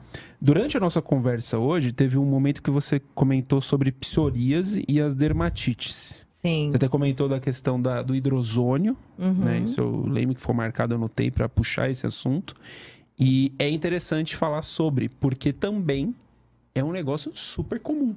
Super comum. Muito comum. E né? aí, para adultos, Cada vez mais, para né? jovens, Tem crianças. sido, né, Crianças, as Letícia? É. crianças, meu. Já. Exato. Né? Porque, assim, na realidade, né, a- as lesões psoriáticas, elas também acabam aparecendo por uma condição desfavorável, né, da imunidade do organismo. Então, são tipos de doenças autoimunes que, às vezes, acabam tendo alguns gatilhos para poderem desenvolver essas lesões. Eu tenho situações lá que eu pego um paciente, principalmente quando o paciente é muito inflamado, né? Você vê que o paciente está muito oxidado em todos os sentidos e assim chega a ser céfalo caudal as lesões. E são lesões horríveis que incomoda, que Se coça o tempo sabe, todo, não consegue nem se dormir. às coça, aquela pele terrível, craquelada, anidrótica, né? Chega até a fissurar. Em pés, regiões palmoplantares, por exemplo, a gente chega a pegar crostas daquelas lesões que o paciente não consegue andar, parece que ele anda nas nuvens, né? Porque dói, incomoda. Então, dizendo que hoje é, o tratamento comum para esse tipo de doença são o que? Corticoides. Né? É. Tanto a nível sistêmico quanto a, A nível, nível tópico. Sim. E nós sabemos, obviamente, né, do uso excessivo desses corticoides, o que pode provocar. O dano pode ser, às vezes, muito pior do que a própria doença em si, tanto para a pele quanto para os nossos E próprios chega uma hora que não órgãos. controla mais, Não, né? não Às controla, vezes, numa fase inicial, até tira daquela Sim. crise. Que talvez seja importante Seja também, não importante, às vamos dizer que não. sim. Mas esse uso que tem sido feito, que a gente tem observado, realmente não é a melhor terapia. E assim, é, nesse caso a gente trabalha muito sistemicamente com ozônio, né? E a gente vê uma resposta realmente muito rápida, inclusive nas lesões. Diminui demais, né? Com os produtos também. Para cada fase a gente indica um certo dermocosmético, né? E a banheira é uma possibilidade incrível, porque a pessoa ela fica muitas vezes imersa de 20, 30, 40 minutos e assim ela se sente muito bem com aquele banho, porque aquele banho não é só para ela relaxar, mas é um banho terapêutico Banho mesmo, terapêutico, né? né? que vai melhorar aquelas lesões, vai melhorar a oxigenação, vai dar um bem-estar, vai melhorar a perfusão. E aí, em casa, ela vai estar utilizando os, os dermocosméticos, né? né? Home care, que vai ajudando ali numa hidratação, numa regeneração, né? O uso de a ingesta hídrica também é bastante importante para melhorar a qualidade dessa pele na desnutrição dela em si, né? Então é um conjunto também. Mas assim, os resultados eu vou dizer, é extremamente maravilhosos, realmente, nessas doenças. Para as alergias de pele em geral, né? Sim, para as dermatites. Sim, tanto, tanto por, de repente, alguma picada de mosquito, de bicho, é, alergia até muitas vezes a algum alimento, né? Lactáceo. Tem pessoas que têm muita alergia na pele por conta de lactáceo. Então, até a gente descobrir esse tipo de alergia, o ozônio consegue controlar e a pessoa consegue viver melhor por isso. Aí você acha a causa, você tira a causa, obviamente o paciente tende a melhorar, né? Então, isso é fato. É tratar a causa, tentar buscar tratar a causa. Sistemicamente. Né, sistemicamente, também. é. E o que, que, você explica pra gente sobre o ozônio retal, a insuflação retal, no tratamento da pele, né, em geral, assim, todas as lesões é, inflamatórias, autoimunes, alérgicas de pele, é. por que que tem esse efeito tão, tão benéfico do ozônio retal? É, porque na realidade, é, o ozônio retal ele é considerado uma via sistêmica, né? E, aliás, muito consolidado e com muito embasamento aí de estudos. Então, isso é muito importante. Porque o ozônio retal, na realidade, ele não vai tratar a psoríase, ele não vai tratar em si aquela ferida, mas ele vai tratar um todo. Ele vai dar uma condição favorável, ele vai dar um gás para o teu organismo trabalhar. Ele vai fazer assim, ó, vamos é um, sabe, é um gatilho ali para o próprio organismo, né? É, ter uma condição ali antioxidante para que o ozônio ele se liga a algumas enzimas importantes antioxidativa que consegue melhorar uma condição por um todo. Então, por exemplo, eu estou tratando uma paciente que está com síndrome de Crohn né? Ela foi detectada. Aí eu vi os exames de imagem, a gente vê a inflamação, agora desenvolveu divertículo e tudo mais. Então ela falou: ah, eu quero fazer aquele ozônio retal para melhorar a minha divertículo e o meu Crohn. Não. Você tem que explicar. Não vai melhorar só isso. Ah, mas eu também estou com uma candidíase de repetição. Então você consegue trabalhar um todo. Mas isso também eu acho que é importante ser bem avaliado, por quê? Muitas vezes, um paciente muito oxidado, se você chegar chegando muito com ozônio, você pode gerar ainda mais uma oxidação. Então, eu sempre falo que na ozonioterapia o menos é sempre mais. Então, isso é muito legal. A gente começa devagar, com concentrações menores, volumes. volumes menores e frequências menores. E isso gradativamente se aumenta um pouco a concentração, mantém volume, aumenta a frequência. Então, isso tudo vai depender da resposta clínica que cada paciente traz né? Não existe um protocolo, uma receita de bolo. Às vezes a gente pensa, ai, nossa, pô, seis sessões ela vai estar tá curada. Pô, na terceira, quarta a pessoa tem uma melhora além do que você imagina. Como às vezes seis é pouco, ela está na vigésima e ainda a resposta está devagar. Então, tudo isso vai depender de cada um, realmente, né? né? Mas assim, é uma via muito segura é uma via bem consolidada e é uma via de resultado extraordinário. Então, se a gente sempre pudesse associar essa via com tudo, pô, seria perfeito. Mas aí tem a questão também ainda da aceitação, da aceitação do é. paciente, né? Sim. Existe ainda esse tabu, Sim. né? Agora, quem já está no meio, já conhece, porque a amiga fez, a fulana fez, já quebra um pouco. Sim. Agora, tem situações, por exemplo, um paciente idoso, mais conservador e tal. Você fala da via, olha, é uma sondinha dessa, tá vendo? Igual o supositório que a gente já usou na criança, talvez o senhor tenha usado, mas às vezes a pessoa não aceita. E aí? A gente tem que ter plano B, né? Sim. Nesse caso, o que, que a gente pode pensar como uma segunda possibilidade, até de repente um dia a gente convencer, uhum. é a ilibiterapia né? Que vai melhorar também, né? Quase, claro que não é o mesmo mecanismo, porque o ozônio é gás e, e Lib é luz, né? São coisas distintas, mas o mecanismo, a ideia é quase a mesma, né? O, o ILIB ele tem uma ação antioxidante maravilhoso e muitas vezes o paciente ele está muito oxidado, né? Então o ILIB faz o que? Uma detoxificação.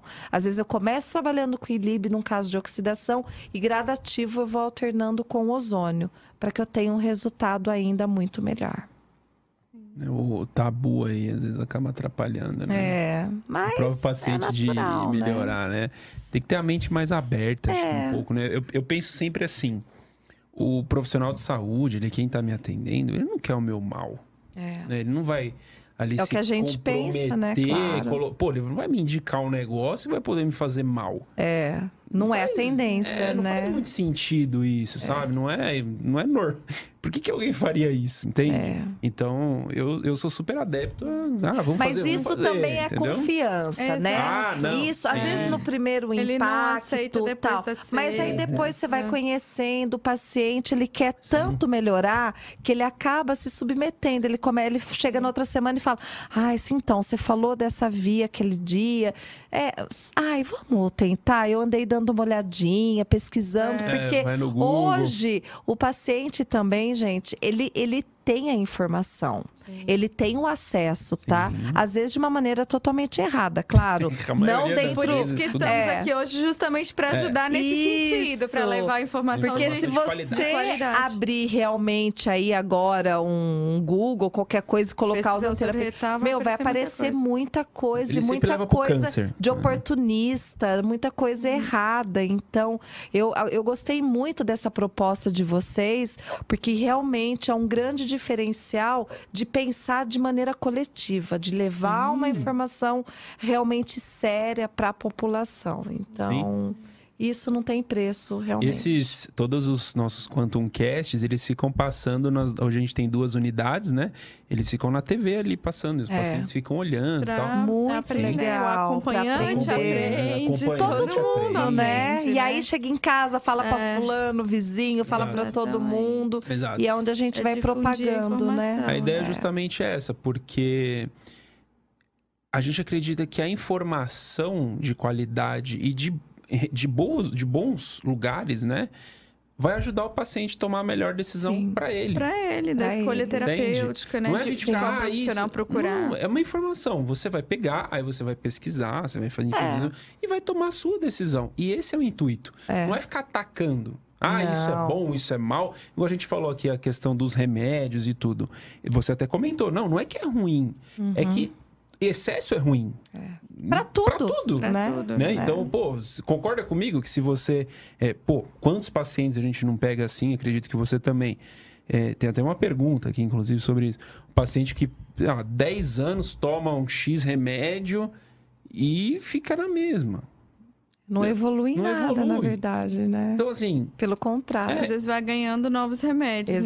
Ninguém tira nenhum, né? Eu, Só como- vai acrescentando, É. né? Eu hoje, como. Não como paciente, mas como pessoa, eu me questionaria. É. Ah, Ué, como assim? Tô tomando esse negócio há 10 anos e E piorou? poxa, né? Piorou. Pô, né? Por que, que fizeram isso, né? Por que, que enfim, por que, que não É. me apresentaram outra alternativa? É, eu tive uma reunião hoje que eu falei justamente isso. Eu falei, a minha preocupação não é agora, a minha preocupação é, quais ações, decisões a gente toma agora, porque essa Pra decisão poder- aqui ela vai impactar, vai no impactar na futuro, né? frente, né? E realmente o remédio remedia, né? Remedia. Então já não é Exato. mentira, né? É o próprio nome, né? Eu lembro É. de uma situação que eu tive, isso foi quando eu comecei a pesquisar sobre ozonioterapia, sobre orto, para falar, nossa, que negócio interessante, né? Não é tão difundido. Aí eu lembro que eu fui numa farmácia, tava escrito assim na farmácia, no, enfim, no- nas gôndolas lá, assim, é, leve 4 e pague 2. Uhum. Isso ficou muito marcado em mim, porque parece que o cara tá vendendo fruta. É. Verdura. Meu, não pode ter isso, assim, pelo menos na minha visão. né? É. Você tá numa farmácia, não é pra ter como assim, compre. É um remédio, não é uma coisa que você vai comprar igual vai comer e vai fazer bem. Exatamente. Então, é. Tem você tá- consequências. Você tem um Sim. marketing ali induzindo a pessoa A pessoa a comprar. comprar mais. Porque ela vai pagar barato numa quantidade maior, né? Mas ela nem então... precisa, às vezes, daquilo ali. Não, nem Entende? precisa. E isso que eu sempre me questionei e te convido a questionar também, né? Busque outras alternativas de tratamento. É, eu, por exemplo, não tomo remédio, sei lá, há quantos anos. Que É- bom. É, porque busco outras alternativas. Mas é Sim. aquilo, a gente é tão condicionado, né? É. A uma coisa que a nossa cabeça às vezes nem abre. Não. E para outras alternativas. É para outras Para alternativas. outras né? alternativas. Eu- eu, às vezes eu nem digo tanto alternativas, né? Mas para complementar, né? Exato. Então é bem, bem Sim, interessante. e não ter aí a questão do tabu que você comentou, não, Não, é. ter isso, estar aberto a- ao novo, né? Porque a medicina, é, ela só evolui. A tecnologia, ela só evolui. Sempre. Sempre. E isso vem, né? Isso vem aqui, isso ajuda os pacientes. Então, se ajuda, ué, faça, busque, né? Não vai ficar sempre na mesma coisa. E uma, uma outra coisa que eu acho muito engraçada também é quando você questiona o paciente. É. Ah, por que, que você toma isso aqui? Ah, porque minha avó tomava. Ou minha vizinha falou que é bom. É. Não é Sim, assim? Minha vizinha, como assim? É por isso que você toma? Olha, pra mim deu tão certo, Eu nem sei né? por quê, mas é. É. fulano tomou e foi bom pra ele, então... É, eu achei que também vai ser. E às vezes nem tem o efeito, né? Às vezes É. o próprio efeito placebo faz a pessoa acreditar que Que ela aquilo ali é bom. que aquilo ali é bom, né? Então é incrível isso. Muito mesmo. bom. Falamos de um monte de coisa. Psoríase, dermatite, vários cortes aqui sobre É, assuntos Uhum. Específicos. exato, que vai ajudar muita gente. Né? Voltando aqui no quesito dos pacientes diabéticos, né? Principalmente tem a questão da neuropatia. Você comentou bastante sobre a É. neuropatia, né? Falou um pouquinho. É, os benefícios, né? Como é que. Enfim, não só o ozônio, eu vou mais além, porque aqui a gente, a gente falou sobre ozônio, mas falamos sobre diversas terapias. Sim. Então, eu vou até usar o termo integrativo, né? Complementar, Isso. multidisciplinar. Você, você disse poli. Ela disse inter, interdisciplinar. Interdisciplinar, É. né? Então, como, né? Todos esses tratamentos podem ajudar, por exemplo, paciente diabético, que às vezes só é apresentado um caminho para ele, É. né? É, eu acho que dentro desse cenário todo, o mais importante é a informação. É a orientação também, né? Então, quando o paciente chega lá na clínica com diabetes, ah, tipo 1, tipo 2, sei lá, você cata aquele rol que ele te dá, aquela lista farmacológica, né? Aí ele é, toma o glifage, aí ele toma também a insulina, porque o glifage não tá, né, melhorando. É igual. E assim vai, é. Mas é, o que, que acontece também? Muitas vezes os pacientes omitem. Eles mentem pra gente, não é verdade, Letícia, né? Sim. Ou Ah, você sabe. Muito. Que aí você fala, e aí, como que tá a sua glicemia? Está tudo bem? Você vai no endócrino? Não, nossa, tô super compensada. Ah, ô. Ai, nossa, minha diabetes tá excelente, Aham. né? Isso na entrevista pessoal, na coleta de dados ali, na anamnese. Aí quando você vai fazer o exame físico, faz parte do meu protocolo uma glicemia capilar, quando eu tô falando de um paciente diabético. Aí você vai lá, faz uma glicemia capilar já, pós-prandial, né? Enfim, eu sempre já oriento. Aí 350, às vezes 400. Super controlado, né? É, eu falo, nossa, mas olha, Mas será que o meu hoje, né? aparelho tá. com né? problema. É. Aí, a, aí a pessoa vira e fala: é muito comum isso. Ah, eu esqueci de te falar. É que ontem à noite É. eu comi uma bomba. Uma bomba relógio, obviamente, né? Uma bomba de chocolate. É, é. Ai, eu esqueci. Eu acho que isso, né? É por fez. isso. Aí você vê se o paciente tem um- algum outro exame, que eu sempre falo, traz os exames que tem. Você vai ver uma HB, por exemplo. E tá a 7, sabe? Então você fala, quer dizer.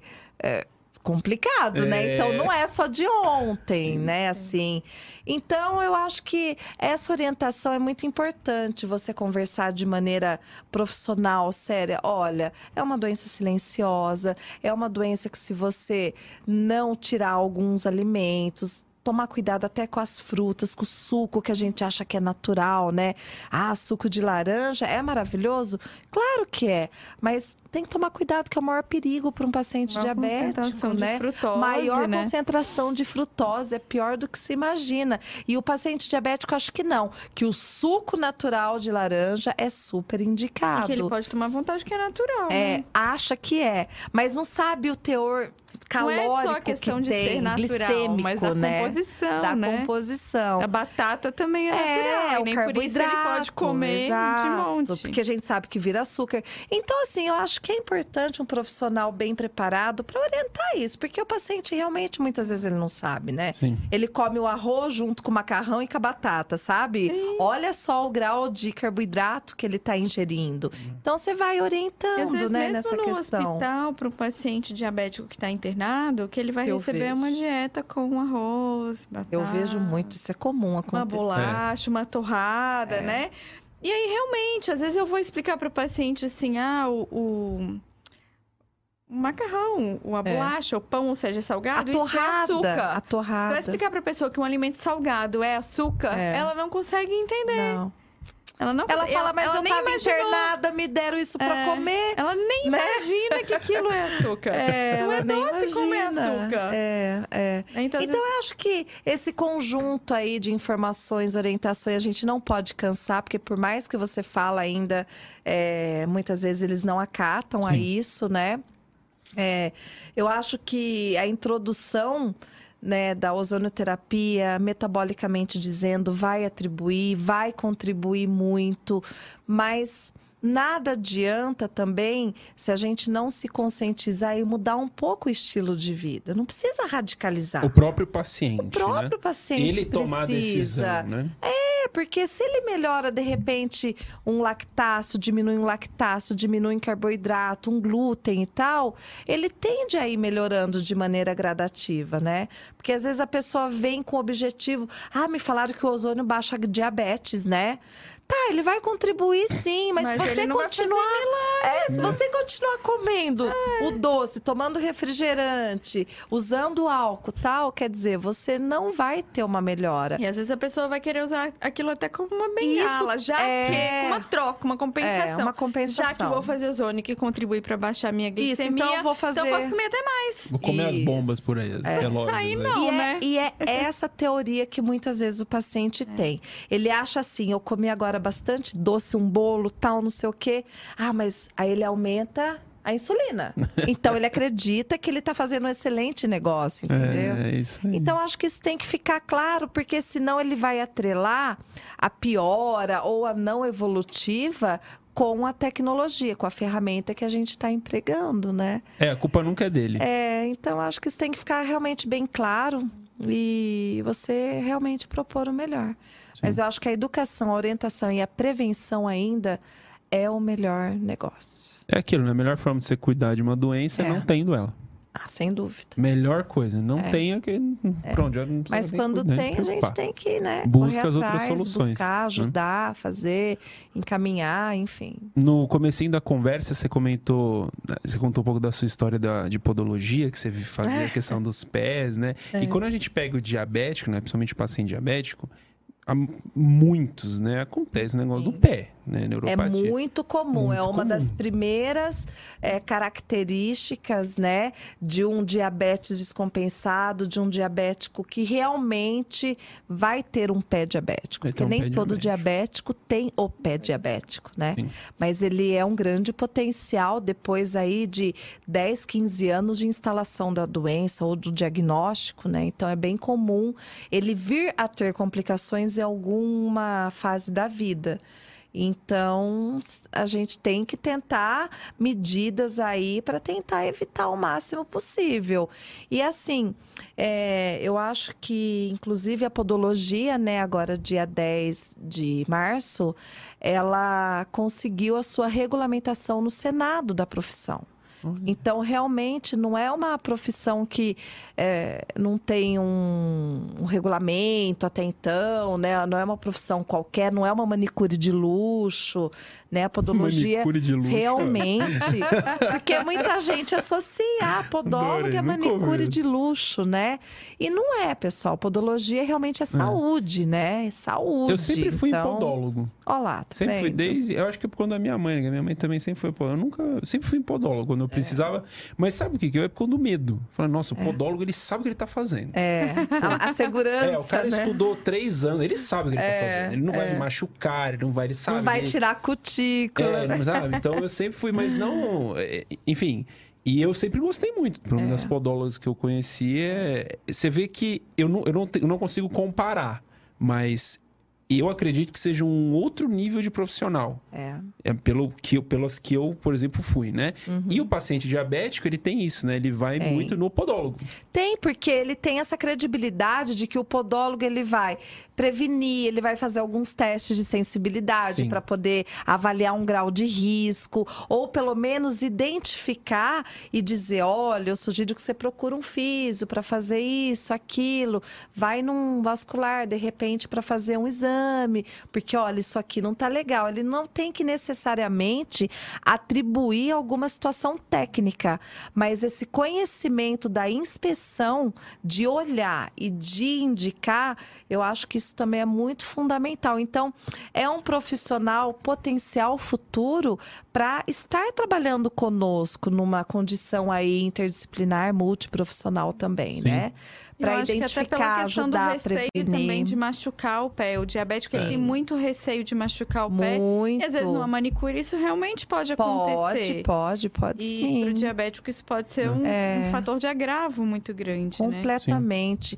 Tirar um bifinho, né, que é comum Exato. acontecer na, na manicure, já é um gatilho aí de infecções secundárias terríveis, né? Sim. Osteomelite, além do que, pode vir a acontecer, É. então todo cuidado é pouco. Fazendo só um parênteses, né? Porque hoje em dia na internet tem que tomar muito cuidado com as coisas que a gente fala. É. Aqui em nenhum momento a gente está falando é, diminuindo profissões. Não, Estamos não. comentando. E aquilo, existem podólogos e podólogas excelentes, assim como Como? não tão bons. É. E, E manicures também. entende? exato. E Sim. como qualquer profissão. É, a gente está comentando sobre a podologia por conta da história da É. Anne, da minha experiência pessoal, da experiência dos Da pacientes saúde, diabéticos, né? né? É. Que é muito bifinho não comum. tem problema nenhum na manicure, mas Não. realmente para um paciente diabético Pode, né, agravar Exato. demais. Até Exatamente. porque, né, a manicure a gente ama elas porque elas cuidam do embelezamento, da Sim. beleza, né, das unhas, né, da, da esmaltação. Então é um profissional realmente que tem todo o mérito de respeito aí sim. Exatamente. Mas quando a gente fala de uma complexidade de um caso assim, então realmente tem que ser um profissional, né, Sim. mais habilitado a, Sim. a lidar. É igual você comentou ah, durante a conversa, né? Tem coisas que eu sei e tem coisas que eu vou indicar um, um colega que sabe. É mais ou Uhum. Sim. menos isso que a gente está comentando. Sim. É, é aonde vai o nível de conhecimento daquele E o profissional. que cada um pode atribuir, né? Exato, para ajudar Limites de atuação. Eu acho que é a questão também de se apoiar, de somar, né? A Anne comentou comigo uma coisa que eu nem sabia. Ela falou a questão, né, de, de que agora tem o curso superior em, em podologia, que Desde é o bacharel, 2008. né? Que eu nem conhecia, nem sabia dessa informação. E essa regulamentação que está acontecendo É. agora do conselho, o Conselho de Biomedicina está apoiando e está recebendo, Olha. Acolhendo, né? Nesse Sim. momento, o Conselho de Biomedicina está se responsabilizando pelas bacharéis classe, né, né? em podologia, Muito até ter o legal. conselho Isso, é, próprio. formado próprio. Que Muito isso legal. realmente Isso é leva um tempo, fantástico, né? Esse apoio da, É. da- das Tanto pros de profissionais, saúde, né? né, de nível técnico que tem Sim. o seu respeito, né, quanto aos graduados. É como na enfermagem, nós temos grandes técnicos de enfermagem, como a gente tem os enfermeiros. Então Sim. a classe é praticamente igual. Então esse regulamento vem para ambas as classificações desses profissionais. Então isso é muito bom, né? Muito bom. Exatamente. Sim, exato. Então, a saúde dos pés, ela é extremamente importante, né? Totalmente, né? Até porque o pé é base de sustentação, Base você de concorda? sustentação.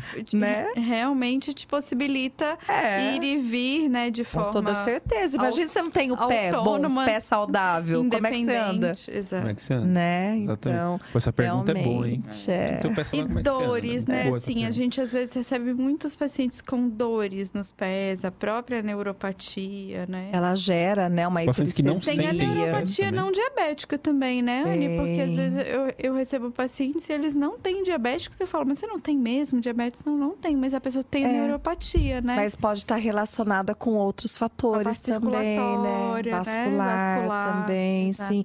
Às vezes até uma lesão de coluna interfere Ciático. muito, né? Um ciático. Então, realmente, a neuropatia não se baseia apenas num paciente diabético, né? Um paciente com Hansen, né? Eu tenho, eu tenho pacientes com hanseníase. Imagina, a gente acredita que era uma doença erradicada, não é? Exato. Mas eu ainda tenho, que tem as mesmas características. Não são diabéticos, mas são portadores, né? De hanseníase. Então, a neuropatia também acontece. Além dessas outras questões, né? De coluna e tudo mais. O, um, acho que um comentário que pode ajudar quem está assistindo a gente é assim: em que momento, por exemplo, eu vou buscar um tratamento como ozônio, enfim, outros tratamentos é, que podem contribuir para aquilo, né? Para o meu problema, para minha situação. Pega, por exemplo, um pé diabético que tem, sei lá, uma feridinha. Quando é que a pessoa fala assim: ah, agora eu preciso buscar ajuda? Preciso ir para o negócio não piorar. É, eu quero fazer um- até um comentário antes, né, para contribuir com a sua pergunta. É, às vezes a gente recebe o paciente com uma ferida. Aí você vai perguntar quanto tempo tá essa ferida? Que ah, tá há seis meses. Mas ela começou assim? Não, ela começou muito pequenininha. É. O que, que você fez de tratamento nesse período? Ah, nada, eu tô buscando tratamento agora. Então, por que, que isso acontece, às vezes, da pessoa, é, enfim, ou negligenciar, ou, ou dar pouca importância para É, aquela ferida, ou, abrindo. ou adiar muito de buscar ajuda, Isso tratamento, e às vezes, quando ela chega, vai ter um, um trabalho maior, digamos assim, né? É que assim, é, quando a gente fala num- numa condição dessa, num paciente já diabético, num, num paciente que já tem a instalação de uma neuropatia, o que está acontecendo? Esse paciente, ele normalmente não sente dor. Então, se ele não sente dor, ele acredita naquela hipótese de que, ah, isso aqui eu vou passando uma pomadinha, vai sarar, né? Aí ele tem um contato com o chão, com o solo, ele tem um contato, né, de uma higiene não tão adequada, que talvez calçados não tão adequados, que geram ali um, um aperto, que gera alguma resistência e vai potencializando, né? A gente chama de cisalhamento. O próprio cisalhamento desses pacientes vai gerando o quê? Uma fragilidade de capilares ali, uma ruptura da pele, tá? Então, isso é o mais comum que acontece, porque a pessoa fala, nossa, mas nunca doeu, né? Ela percebe, às às vezes a pessoa nem percebe, porque ela não faz muita inspeção. Né? Ou a família não olha, não faz. Ela percebe quando? Muitas vezes está tomando banho, está no banheiro, sangra. E aí fala, nossa, meu pé tá sangrando. Aí quando olha, tá aquela ferida. Aí começa, né? A pomadinha, a rifocina que tem em casa. Vai tentar sempre por É, conta própria, o barbatimão que a vizinha falou, sabe assim? Então isso tem, tende a agravar. E quando você vê, realmente se tornou uma condição bem mais crônica É. do que se imaginava. Eu acho que é aquela hora que vocês, como profissionais, vêm e falam, putz, se tivesse vindo antes. Antes. E às vezes é cultural também, Letícia, isso, né? Às vezes é a pessoa não ter realmente muito esclarecimento, cultura, porque realmente é um tipo de doença que ela não se dá numa classe social só, né? Sim. Hoje, diabetes, assim, é uma doença que qualquer pessoa pode vir a desenvolver. Mas na, na, na pessoa que tem uma condição de informação menor, assim, não tem tanto acesso, e, e- e o acesso que tem é aquela rotina da UBS, é aquela rotina do curativinho. Não que seja ruim, que não seja, não, não, né? A gente não está dizendo isso. Mas aquele recurso comum que se tem, que a gente sabe que hoje já não tem tido tantos efeitos benéficos como talvez esteja, esteve um dia, né? Então, eu acho que isso também impacta bastante nessa, nessa condição. Agora, uma pessoa, de repente, mais esclarecida, que tem a rotina médica, que observa, ela tem mais indicação de maneira mais rápida, né? Mas não existe um momento de procurar. É o quanto ideal, antes, o né? quanto antes, né? Sim. Ah, qualquer fissurinha, eu sempre falo, percebeu uma frieira entre os dedos, gente? Vamos tratar, vamos cuidar. Por quê? Porque a frieira, você pode ter ali uma porta de entrada para uma infecção secundária, desenvolver aqueles quadros de erisipela terríveis, depois para tratar é chato, né? Sim. Então eu sempre falo, não cons... ah, mas a minha barriga não deixa eu ver. Às vezes a pessoa tem limitação de peso, de dores, de coluna. Pede para um amigo, pega um espelho, sabe aquele espelho que os avós faziam a barba dentro do chuveiro, laranjinha assim, né? Lembra daquilo? Pega um espelho daquele, você compra no I99. Põe embaixo, dá uma olhada, você mesmo se inspecionar. Então, são medidas que a gente orienta que facilita a vida desse paciente, né? Porque às vezes ele não tem quem possa estar fazendo É uma isso, cultura de autocuidado, né? É uma cultura é, de é autocuidado. você com você mesmo ali, né? Em É bem primeiro lugar. Pô, você tem que estar bem. Pra isso você vai, pô, tem que se cuidar, cara. Não É. adianta. Você vai ficar mais velho. Tem uma paciente nossa, que é a Solange, ela fala uma coisa que é incrível. Ela fala, eu venho aqui porque eu não tô indo a favor. É, é isso aí, eu é tô verdade. ficando mais velha. É. Então eu preciso me cuidar pra eu conseguir lá na frente ter uma qualidade de vida melhor. E é, é- eu acho, por exemplo, engraçado vocês duas comentarem do paciente que, ah, ah tá aqui há seis meses. Hum, agora eu vim. Como assim, cara? Não é? Mas vezes é, isso acontece. realmente é aquilo, né? É, é- Às vezes acontece de câncer de mama com uma ferida enorme. isso e, mesmo. e quando chega, eu falo, tá, quanto tempo? E você vai vendo a evolução pelas fotos e fala, eu não acredito. é. Só agora Ah, você decidiu? isso é incrível. É, de um É, mês mas pro outro, você não viu acontece, que Gente, aumentou? pode parecer que não, mas acontece. Muito, muito. E aí depois, né, eu costumo nos meus atendimentos documentar. Eu sempre gosto da foto do antes, durante, depois, né? Toda aquela A gente evolução. faz isso na. Até porque é, a gente depois mostra pro paciente, ele fala: "Ah, Nossa, mas Estava assim. tava assim, como é que Começa a melhorar, né? ele esquece como tava. Ele né? esquece. Então, e muitas vezes ele não observa tanta melhora quanto a nossa visão. Aí você fala, como não melhorou? Olha aqui, olha como estava essa borda. Ah, né? Sim. Você mensura tudo isso, mostra. A pessoa fala, nossa, mas eu não acredito que estava profundo desse jeito, né? Olha, Então, isso é legal até como um documento mesmo, né? Para Sim. você poder mostrar para pessoa. Aí ela fica toda feliz com aquelas fotos no WhatsApp, mostra para todo mundo. Olha como era meu pé. É, tá meu- vendo? ó, meu antes e depois. Olha, eu fui lá. e, e assim, e olha como é que ficou bom, olha como ela me tratou, Mas é como ela verdade. conduziu, né? Então, isso para eles acaba sendo até um motivo bom para conversa, né? Aí ele pensa, pô, valeu a pena É. né, vir aqui me cuidar. E fala para todo mundo, Sim. né? Então isso é muito bom quando é positivo, né? Exato. Estamos indo para os nossos momentos finais Já? de conversa. Nossa, mas já. Já passou tanto. Daqui a pouquinho. Meu Deus! Eu falei que tá rápido. Caraca!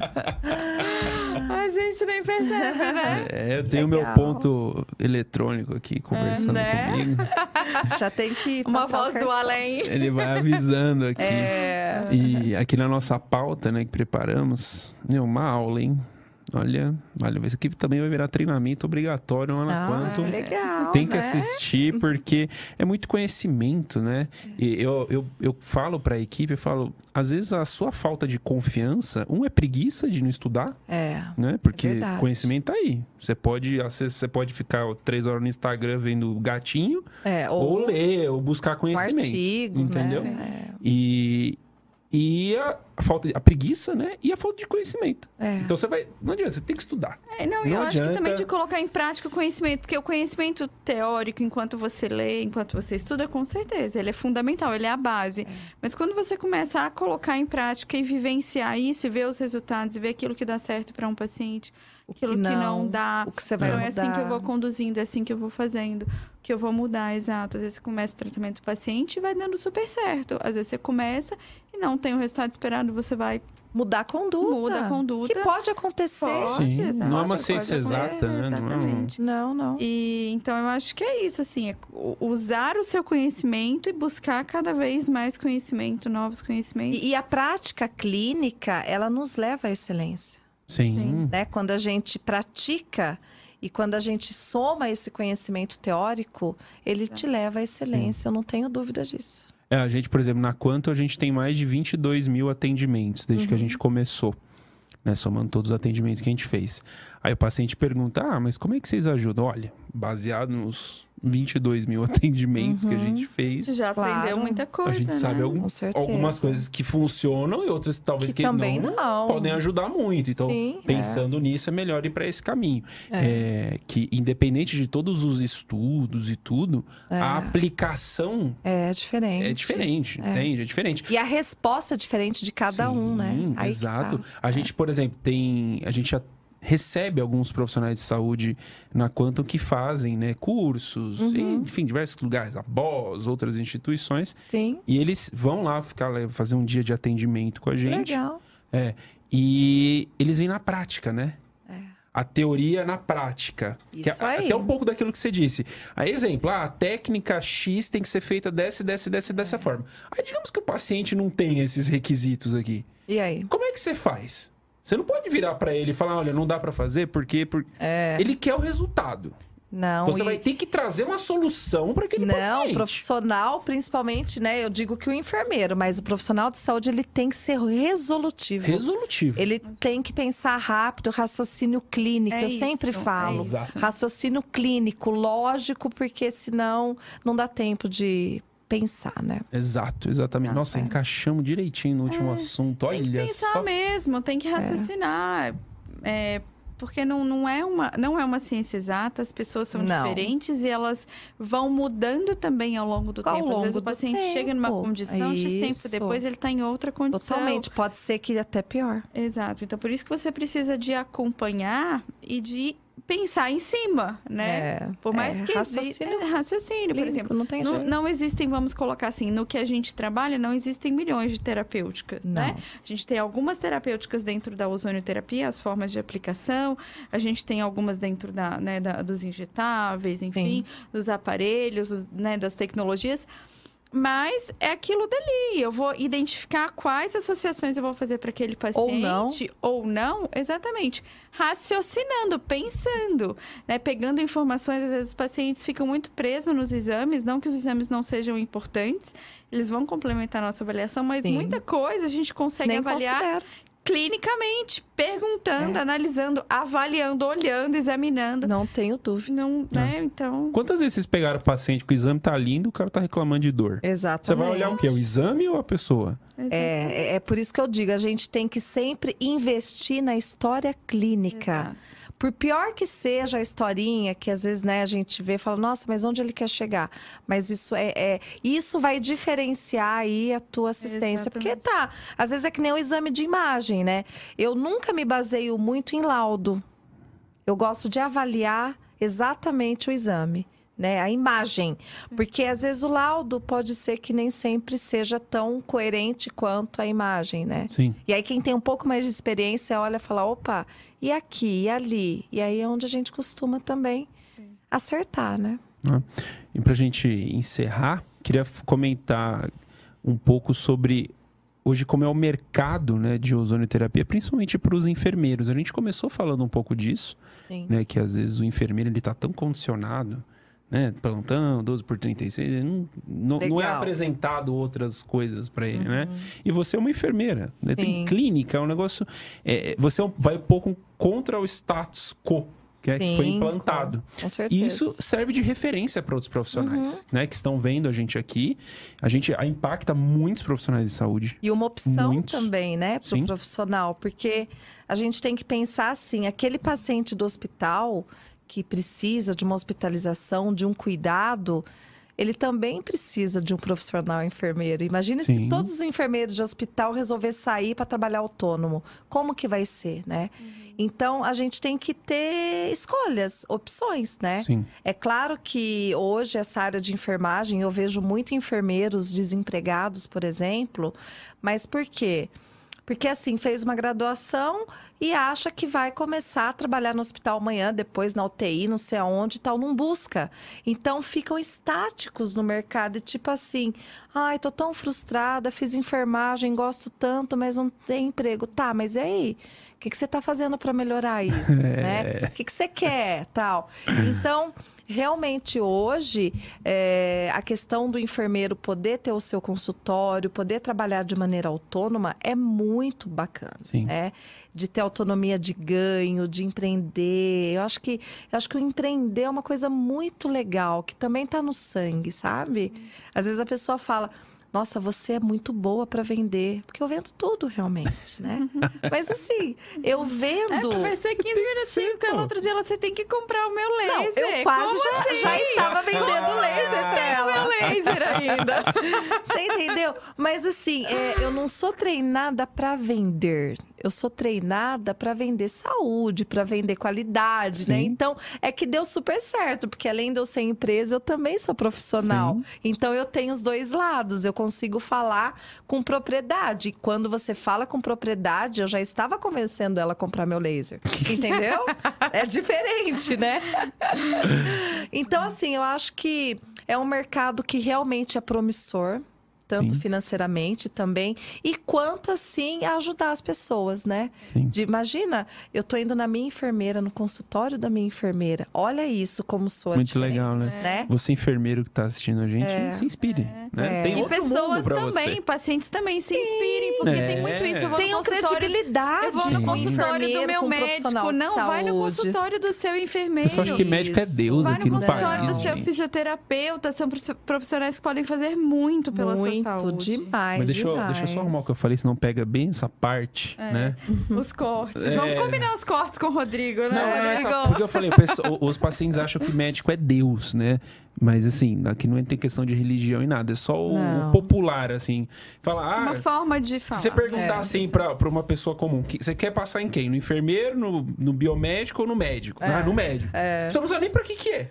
Mas quer. Mas, é, Como se o médico tivesse o conhecimento que às vezes ele não tem. Né? Sim. Não tem, né? Então é melhor. É ah, quantas você... coisas a Anne sabe? Eu não sei. Pô, não, é isso é uma troca, um monte aqui hoje. Né? Troca, a gente exato. depende dos colegas Sim, médicos. Exato. A gente precisa ter um bom relacionamento, uma boa Sim. parceria, né? Não é, podemos... é importante você pensar no profissional de saúde, que vai é. naquele ponto que você comentou de confiança. De confiança. Tem que confiar na pessoa, independente de quem ela seja. Tem que confiar. E principalmente quando a gente está falando da questão de saúde, né? O que a gente propõe aqui é um tratamento para a saúde, para o organismo, para o organismo do, do paciente.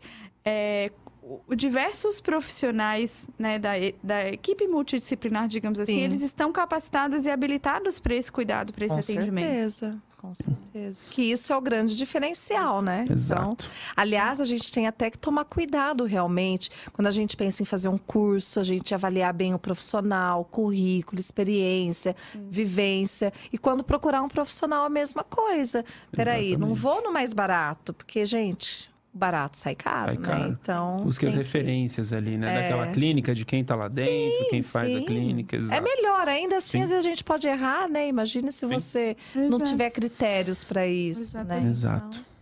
Bom, pessoas, chegamos ao Não, é fim. isso. Né? Recebi aqui um, um áudio. Me assustou, hein, Vitor?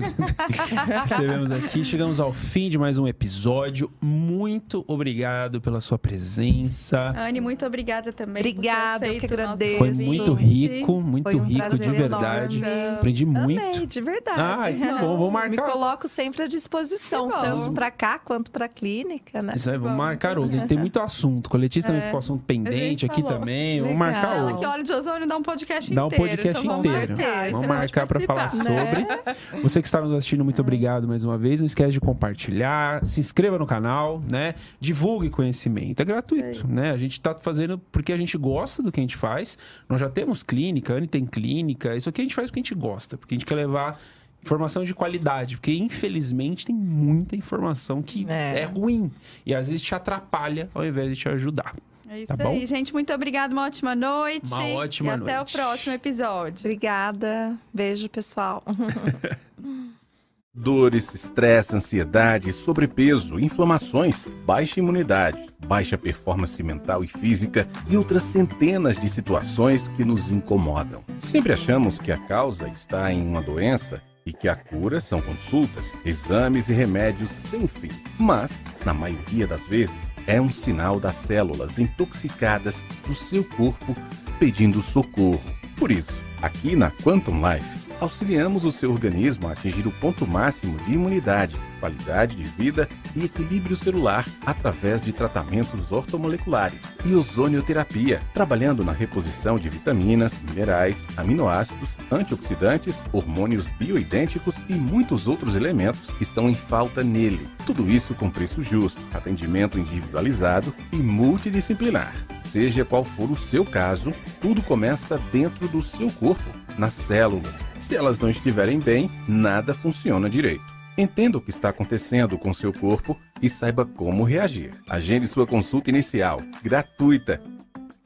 E dê o primeiro passo para cuidar ainda mais de você e da sua saúde.